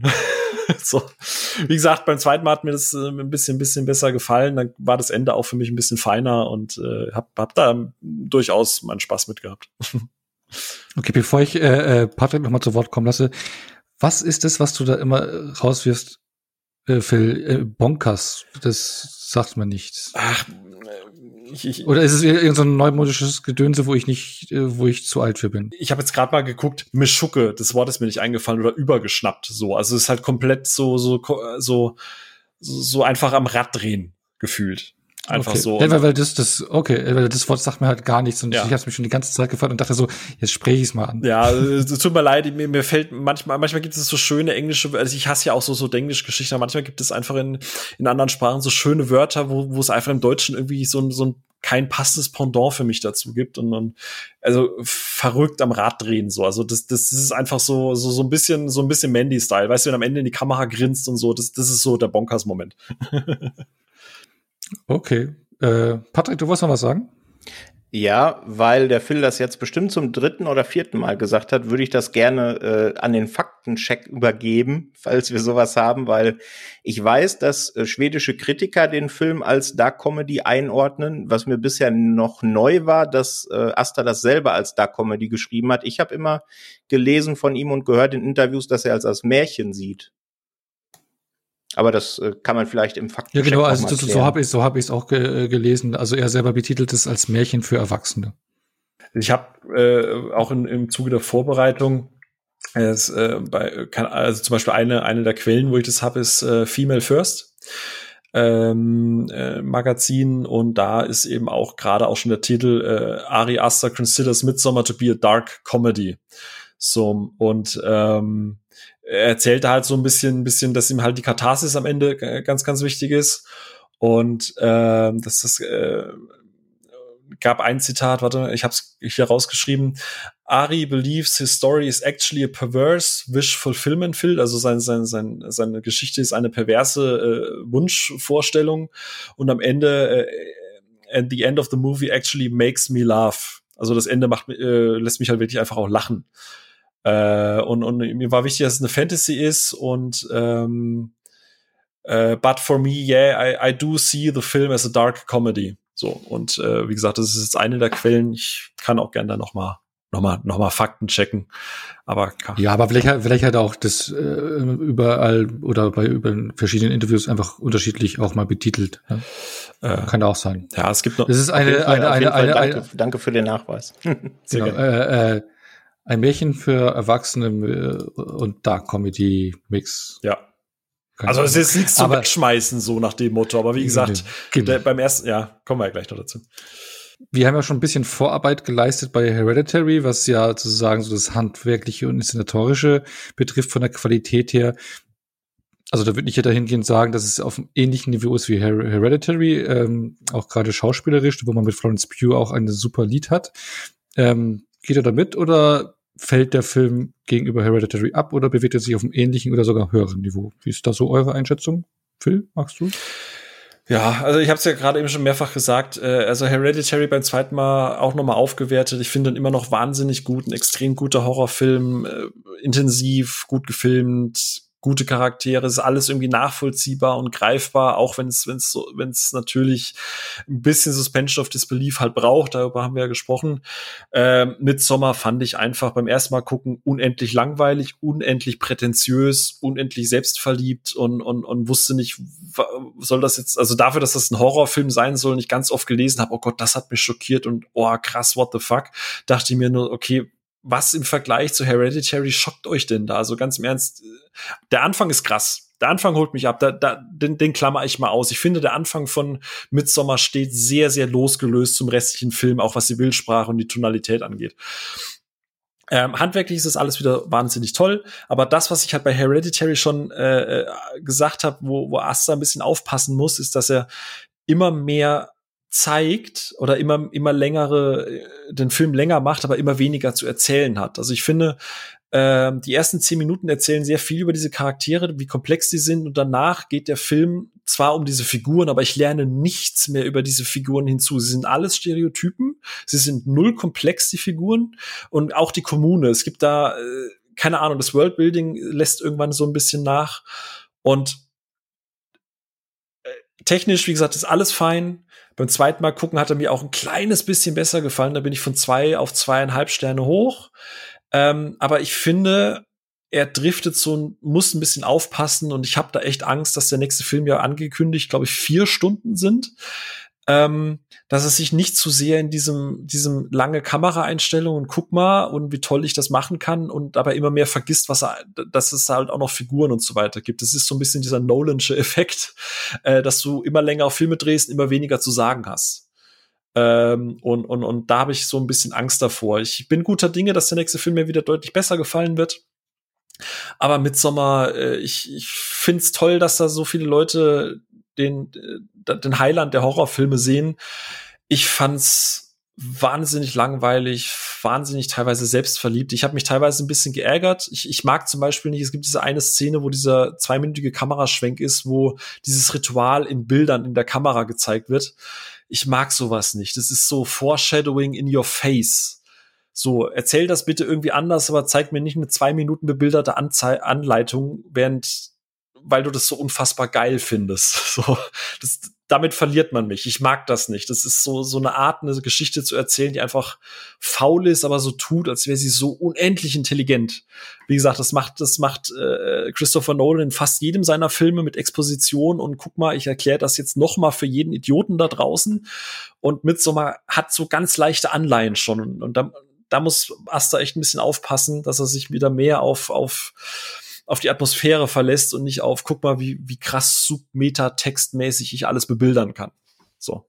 Das sehe ich, ich, ich, ich verstehe das nicht, was du damit meinst. Nur wenn man mal kurz über die Ritualbilder schwenkt und das als geil und mega, also das, diese Argumentation verstehe ich bei diesen Bildern null. Aber nee, gut, lass, lass, lass, lass, lass, da, lass nee, da gerne noch. Du, du, du, siehst, du siehst dieses Ritual mit diesem Liebestrank, dass sie ja quasi ihr ja, Schamhaar nehmen. Und? Und, und natürlich, statt dass du das einfach so äh, selbstständig äh, selbst da lässt, muss er natürlich nachher noch so ein Ding essen und natürlich sagt er, oh nein, das ist ein Schamhaar. So, ja, Digga, ich hab's verstanden verstanden. Du musst mir das nicht noch ins Gesicht machen. Ich habe es vorher in einer dreiminütigen Einstellung gesehen. Du musst es mir nicht noch mal erklären. So, und wie sie dann auch immer so rumdruckst und sich jetzt plötzlich wegstiehlt und dann plötzlich wieder zurückkommt. Ich habe es verstanden, Ari. Wirklich. Du hast es mir gerade eben bebildert. Du musst es mir nicht noch mal ja. von jemandem erklären lassen. Das meine ich. Ja, aber ja, da, da bist du aber schon ein bisschen verbissen. Patrick, du nicht so, ne? Also, aber was du jetzt auch gerade so generell gesagt hast, ist ja eigentlich eher schon ein Fazit, äh, nicht so äh, äh, gewesen. Statt der Frage, die ich hatte, dann formuliere ich es einfach um, dass jeder einfach mal so sein äh, das mit dem Fazit vermischt. Äh, äh, Patrick, du äh, äh darfst dann jetzt da mal so entgegenwirken. Also ursprüngliche Frage ging ja Richtung inszenatorisch. Da genau, ist er ja. bei mir absolut auf dem Level mit Hereditary. Äh, man sieht dir bei Midsommar auch wieder, dass das ein unfassbar geiles Duo einfach ist, Asta und Pogachelski. Was ich dann jetzt herausgefunden habe, das wusste ich gar nicht, dass Pogachelski auch für die Kamera jetzt bei Nobody äh, äh, verantwortlich ist. Macht mich noch ein bisschen neugieriger auf den Film. Ähm, ja, man merkt hier einfach, dass er in, seine, in seiner Regie und eben auch dann im Zusammenspiel mit der Kamera einfach unfassbar präzise ist. Ne? Das ist ein perfekter Handwerker, um das vom Phil äh, nochmal aufzugreifen und das merkst du einfach. Ne? Der ist einfach ein Freak und das erwartet er auch von seinen Schauspielern und von der Crew. Das hört man dann auch immer in den Interviews äh, raus. So alle haben wahnsinnig Bock, aber der ist schon sehr, der weiß schon, was er will. Der hat den ganzen Film schon in seinem Kopf. Ähm, und ja, zum Fazit. Äh, ich mag Midsommar sehr, sehr, sehr gerne. Ich mochte ihn jetzt, und das ist vielleicht die einzige äh, Parallele zu dem, was Phil gesagt hat, ich mochte ihn jetzt in Rewatch tatsächlich auch noch ein bisschen, ein bisschen lieber. Das hat nicht unbedingt damit zu tun, dass ich ihn jetzt das erste Mal im Director's Cut gesehen habe, sondern einfach, dass man, wenn man weiß, was passiert, kann man sich da so ein bisschen in so einen Flow äh, und in der Atmosphäre suhlen. Und ich finde, das will der Film auch äh, dass man eben einfach die Atmosphäre in sich aufsaugt. Ne? Und dann brauche ich nicht äh, 20 dramatische Plotentwicklungen, die sind mir dann vollkommen egal. Das funktioniert einfach. Ich, die sind da in dieser Kommune und die erleben das und ich erlebe das mit denen und es wird immer grausamer und es wird immer schlimmer und es wird immer psychedelischer. Und das hat auch jetzt beim zweiten Mal bei mir einfach funktioniert. Äh, parallel dann noch eben dieses ganze Beziehungsgeschichte zwischen den beiden, die, finde ich, auch eine Entwicklung durchmacht über den Film. Und dann brauche ich nicht noch ein paar andere Charaktere, die äh, in, in der Tiefe irgendwie charakterisiert werden und stattfinden. Mir reicht das eben diese Atmosphäre und diese Beziehungsgeschichte und dann die paar Härten, die er hat. Das äh, geht bei mir Hand in Hand. Das macht Spaß. Ich finde es schön, dass er dieses ja Foreshadowing oder diese ähm, diese Tafeln da, diese Zeichnungen, auch in dem, in dem Schlafsaal gibt's ja auch diverse Zeichnungen an der Wand. Ja. Äh, das finde ich einfach schön. Das sind so Details, da kann man dann im Rewatch auch ein bisschen besser drauf achten. Ich glaube nämlich beim ersten Mal gucken, ganz ehrlich, also mir ist es nicht aufgefallen, ich hätte da nicht äh, Schlussfolgern können, was jetzt in den nächsten zehn Minuten passiert, aber das kann auch an mir liegen. Ähm, ja, ich bin da bei Jordan Peele, der hat nämlich gesagt, nachdem er dem Film gesagt hat, das ist der idyllischste Horrorfilm aller Zeiten und er ist auch großer Fan von dem Film und da sehe ich mich auch so. Ich habe auf Basis von Midsommar und Hereditary wahnsinnig Bock auf, das, auf seinen nächsten Film. Ähm, auch wenn der wahrscheinlich, aber da kommen wir ja gleich noch vielleicht ganz kurz zu, in eine ganz andere Richtung gehen wird. Aber das ist Midsommar im Gegensatz zu Hereditary auch schon. Ne? Allein mit diesem Setting, die ganze Zeit hell, es gibt keine dunklen, grau, äh, gruseligen Szenen, sondern man sieht alles, was passiert. Äh, und das hat er da bei mir auch geschafft. Also ich bin Fan auch von Midsommar. Ich bin da genau wie bei Hereditary bei viereinhalb von fünf, einfach weil ich will, dass Herr Aster auf dem gleichen Niveau weitermacht und dann, wenn er das fünf, sechs, sieben, acht Filme schafft, dann kriegt er auch die fünf. Work for it. die muss, die muss er sich noch die muss er sich halt erarbeiten. Genau. Äh, Gina, äh, wie schaut's bei dir aus? Also ich fand ähm, die, den Film auch sehr idyllisch. Also die Umgebung fand ich unglaublich schön, selbst wenn es jetzt nicht äh, Schweden war, wie ihr vorhin gesagt habt. Mir wäre das nicht aufgefallen. Ich war noch nie in Schweden und auch nicht in Ungarn bisher. Äh, fand ich unglaublich schön, die Umgebung. Ähm, ich fand auch die Kulissen toll gestaltet. Also das, was Patrick eben gerade angesprochen hat, diese ganzen Zeichnungen. Und in dem Schlafsaal und so fand ich richtig toll gemacht. Die Kostüme waren toll. Die, äh, diese Blumenkränze, die sie tragen, fand ich richtig schön. Und äh, ja, die Hauptdarstellerin hat mir auch gut gefallen. Also die hat mich eigentlich noch am ehesten abgeholt von allen anderen. Ähm, ja, was äh, Phil schon sagte, diese Charakterentwicklung sieht man, also man sieht eigentlich die Entwicklung der äh, Beziehung der beiden, aber so eine richtige Charakterentwicklung hat keiner durchgemacht und das habe ich auch so empfunden. Also die anderen waren irgendwie nur da, weil sie irgendwie als Ritual für irgendwas verwendet worden sind. Also das, was ich am Anfang schon gesagt hatte, mit fünf Teenager fahren in den Wald und äh, der Rest ist einfach nur da, um irgendwie zu sterben. Und äh, so habe ich das irgendwie empfunden. Ähm, ich habe den Film tatsächlich auch zwei Sterne gegeben, wie Hereditary. Wobei ich den anderen besser fand als Midsommar. Also vom, zumindest, weil ähm, die Charakterentwicklung da mehr, also präziser war und äh, man merkte, dass die Charakter von Anfang bis Ende eine Wendung machten. Das ist mir auch bei Midsommar nicht, wie schon gesagt, ähm, das ging mir verloren da. Was ich übrigens total spannend finde, ähm, Thema Katharsis und so weiter. Katharsis ist ja an sich immer befreiend. Mal, mal ganz, ganz, ganz provokant in den Raum gefragt. Habt ihr nicht auch das Gefühl, dass sie quasi von einer fremdgesteuerten Beziehung oder von einer fremdgesteuerten Umfeld ins nächste fremdgesteuerte Umfeld geht? Weil mal, mal ganz grob runtergebrochen äh, sobald sie in der Kommune ankommt, sie betrifft ja, sie trifft ja eigentlich keine bewusst proaktive Entscheidung. Der Tanz wird sie fremdgesteuert, äh, das, wie sie da durchläuft mit den Drogen und so weiter und so fort. Sie betrifft ja kaum selbst aktiv bewusste Entscheidungen. Und das Ende, wo sie sich ja aktiv gegen ihn entscheidet, habe ich so ein bisschen das Gefühl, das ist halt auch eher durch den Flow und durch die Erwartungshaltung so ein bisschen. Ne? Also ich, ich finde es irgendwie spannend, dass sie im Prinzip von einem Leben, wo sie wenig oder wo sie sich an irgendwas klammert, ins nächste geht, wo sie sich wieder an irgendwas klammert. Jetzt eben an ihren Status der Maikönigin, aber das ist ja auch eher rituell vorgegeben alles. Ähm, ja, äh, sehe ich auch so. Also sie hat eigentlich, ist eigentlich nur fremdgesteuert. Zuerst von der Schwester, ähm, dann von ihrem Freund und dann, wenn sie in dieser Kommune sind, dann von diesem, ich weiß gar nicht mehr, wie der hieß, der halt äh, die Reisetruppe mit hergebracht hatte. Von denen lässt sie sich dann so besäuseln. Genau, und am Ende dann wirklich von dieser ganzen Sekte und so und äh, lässt sich da dann auch wieder fremd steuern. Also im Endeffekt ist sie niemals frei. Ja, sehe ich auch so. Also sie macht mhm. natürlich eine Katharsis durch, indem sie sich von Christian und von der Beziehung befreit, äh, stolpert aber natürlich direkt in die nächste Fremdbestimmung und ähm, ja, deswegen ist es auch natürlich, abgesehen von den ganzen Opfern, die da passieren, weit weg von irgendeinem Happy End, auch für sie. Das hätte man ja auch so inszenieren können. So, sie ist jetzt da glücklich in dieser Kommune und sie lebt da jetzt glücklich bis an ihr Lebensende, eben mit 74, wenn sie da den Hopser machen muss. Ähm, aber das ist ja nicht so. Ne? Man sieht, man merkt einfach, sie ist von der einen Fremdbestimmung in die nächste gestolpert aber ich glaube, Ari Aster wird nie einen Kinofilm machen, der ein totales Happy End ist. Ähm, mhm. äh, er darf mich da gerne eines Besseren belehren. Aber ich sehe es nee, genauso auch, wie ihr, ja. Auch seine Kurzfilme nicht. Nee.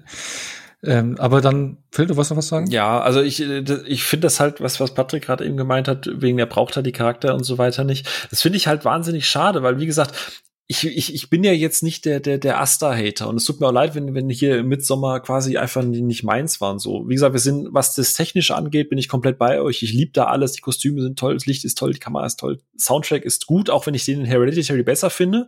Wobei witzigerweise die Kritik in Hereditary ja oft ist, dass der Soundtrack zu dominant ist, wobei ich halt gerade dieses bassige, äh, ich liebe das halt. Also der Soundtrack von Hereditary ist mir mehr im Kopf geblieben als als von Midsommar. Aber guck mal, ich finde halt, du hast bei Hereditary, du hast vier Charaktere, die natürlich alle in ihrem Rahmen agieren, aber ich finde, alle vier von denen haben gerade Charlie, die ja nur sehr kurze Screentime hat, aber ich finde, alle von denen haben mehr Tiefe und mehr Nachvollziehbarkeit als auf zweieinhalb Stunden in Midsommar irgendeine der Figuren. Äh, keine Ahnung, was, da, was er da jetzt irgendwie anders gemacht hat, aber ich finde, Midsommar hat einfach ich, ich wüsste nicht, warum mir irgendwas, was ich in Midsommar sehe, nachgehen soll, weil alles so dermaßen over the top ist, weil alle Figuren so komplett übertrieben reagieren. Wie gesagt, immer ein bisschen losgelöst von dem Anfang. Und wenn ich in Hereditary so sehr Tony Collette auch drüber geht, ne, so sehr äh, Burn auch einfach nur in seiner Sonntagsvater Zeitungslesrolle ist. Jede dieser Figuren hat irgendwie, wo ich denke so, ah, komm, komm bitte durch, komm, dreh das Blatt, reiß dich zusammen, du kriegst das hin, ich will ein Happy End. Äh, und Midsommar war so, ja, komm, bitte murkst die doch jetzt endlich einfach alle aber ich habe gar keine Lust mehr auf die Figuren. Also ich fand die halt alle schlimm, aber Patrick ist schon wieder ganz, ganz wild am Rumfuchteln. Nee, gar nicht, gar nicht so schlimm am Rumfuchteln. Ähm, ja, ich finde, bei Midsommar setzt da einfach ein anderen Fokus. Ne? Der Fokus ist nicht so auf die Charaktere und dass man jetzt mit denen cheert und hofft, dass die durchkommen. Ich bin normalerweise auch ein, ein Verfechter davon, gerade in Horrorfilmen. Du musst mir eigentlich einen Charakter vor die Nase setzen, zumindest eine Figur, mit der ich so ein bisschen relaten kann, für die ich dann eben will, dass sie da durchkommt. Bei Midsommar ist es nicht so. Da sind, ja, also gut, über manche der Charaktere erfährt man jetzt nicht so viel, dass man sagen könnte, ja, ist safe irgendein Arschloch, aber zumindest Christian bewirbt sich ja äh, mit fortlaufender Dauer immer mehr um den Posten. Ähm, und hier irgendwie funktioniert es für mich, dass ich das hier nicht brauche in dem Film, eben wahrscheinlich, weil er einfach in, mit der Atmosphäre so für mich funktioniert. Und deswegen ist es bei mir eigentlich auch genauso wie bei dir, Phil, dass ich, ähm, dass der mich nicht so fertig macht. Hereditary macht mich auch oder hat mich bei den ersten Malen vor allen Dingen fertig gemacht, weil du immer diese bedrohliche Stimmung da hast, das Unheilschwangere. Und Midsommer, ähm, weiß ich nicht, da suhle ich mich dann eher in dieser, in dieser Atmosphäre, aber nehme da jetzt außer dieses äh, Bild, was ich schon ein paar Mal jetzt gesagt habe von Terry da am Anfang, das nimmt mich immer noch mit.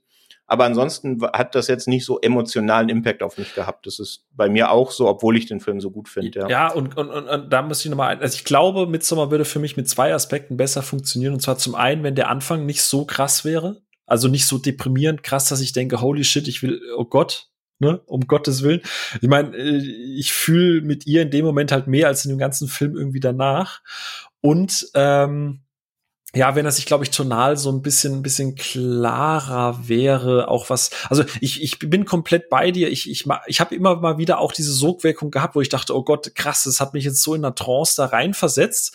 Aber ich finde, da, da reißt mich dann irgendwie immer wieder raus. Auch, auch was Inszenierung angeht. Es ist, ja, keine Ahnung. Also ich, ich, ich freue mich wahnsinnig, dass, dass, dass gerade Patrick und äh, du und, und, und Onno da auch so viel Spaß haben, dass so viele Menschen auch so viel Spaß an Midsommar haben und sehen, dass Horror, also das rechne ich dem Film ja auch an, dass Horrorfilme halt auch mehr sein können als billige Jumpscares und irgendwelche Nonnen in dunklen Gebäuden und so weiter.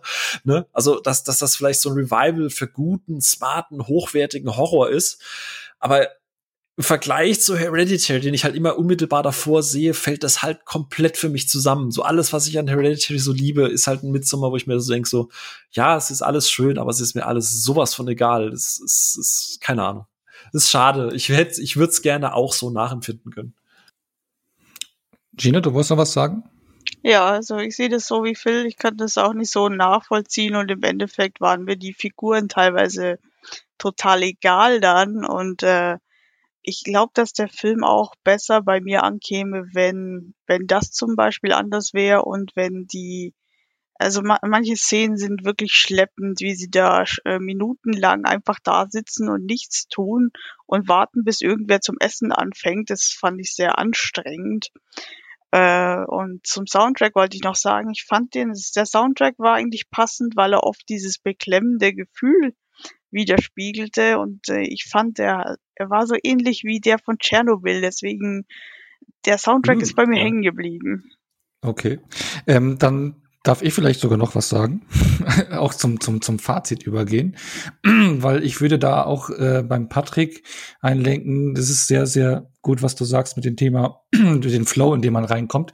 Genau, den habe ich bei dem Film auch, dass man äh, gerade, wenn man dann in Schweden landet, dass man diese ganzen Rituale mitmacht, Entschuldigung.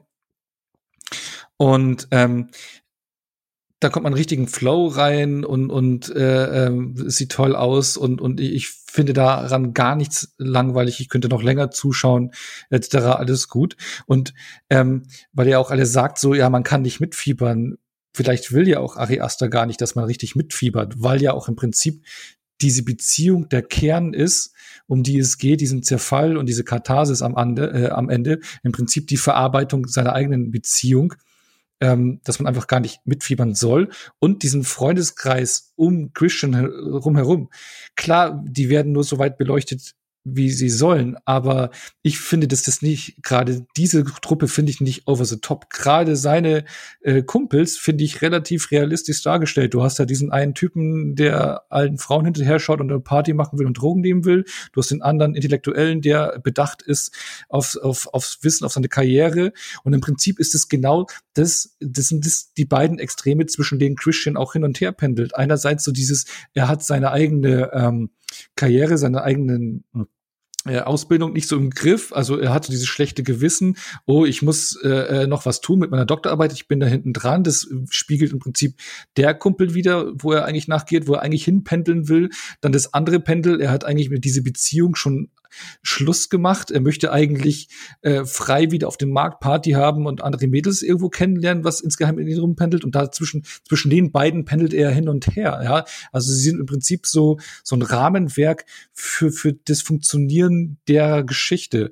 Und, ähm, und vor allem auch, was so eine Wirkung von so einem Freundeskreis auf so Beziehungen haben kann. Ich finde, der Film zeigt es auch äh, etwas, was ich selber schon häufig im Freundeskreis und sowas beobachtet habe, so dieses Gef äh, Gefühl, was ich immer wieder gemerkt habe, dass Danny ähm, wird von den Kumpels nicht als Danny wahrgenommen, sondern als die Freundin von Christian. Ja, also das ist so eine so eine kleine Distanz und ich denke mal, jeder kennt es auch irgendwo. Es muss dann jetzt nicht mal die Freundin oder der Freund von irgendjemand, wenn man irgendwo in einen neuen Freundeskreis reinkommt, ist man erstmal der Freund und die Freundin von irgendjemand, aber nicht äh, was ich jetzt hier in dem Fall Danny oder so, sich selber, sondern man muss dann sich erstmal behaupten.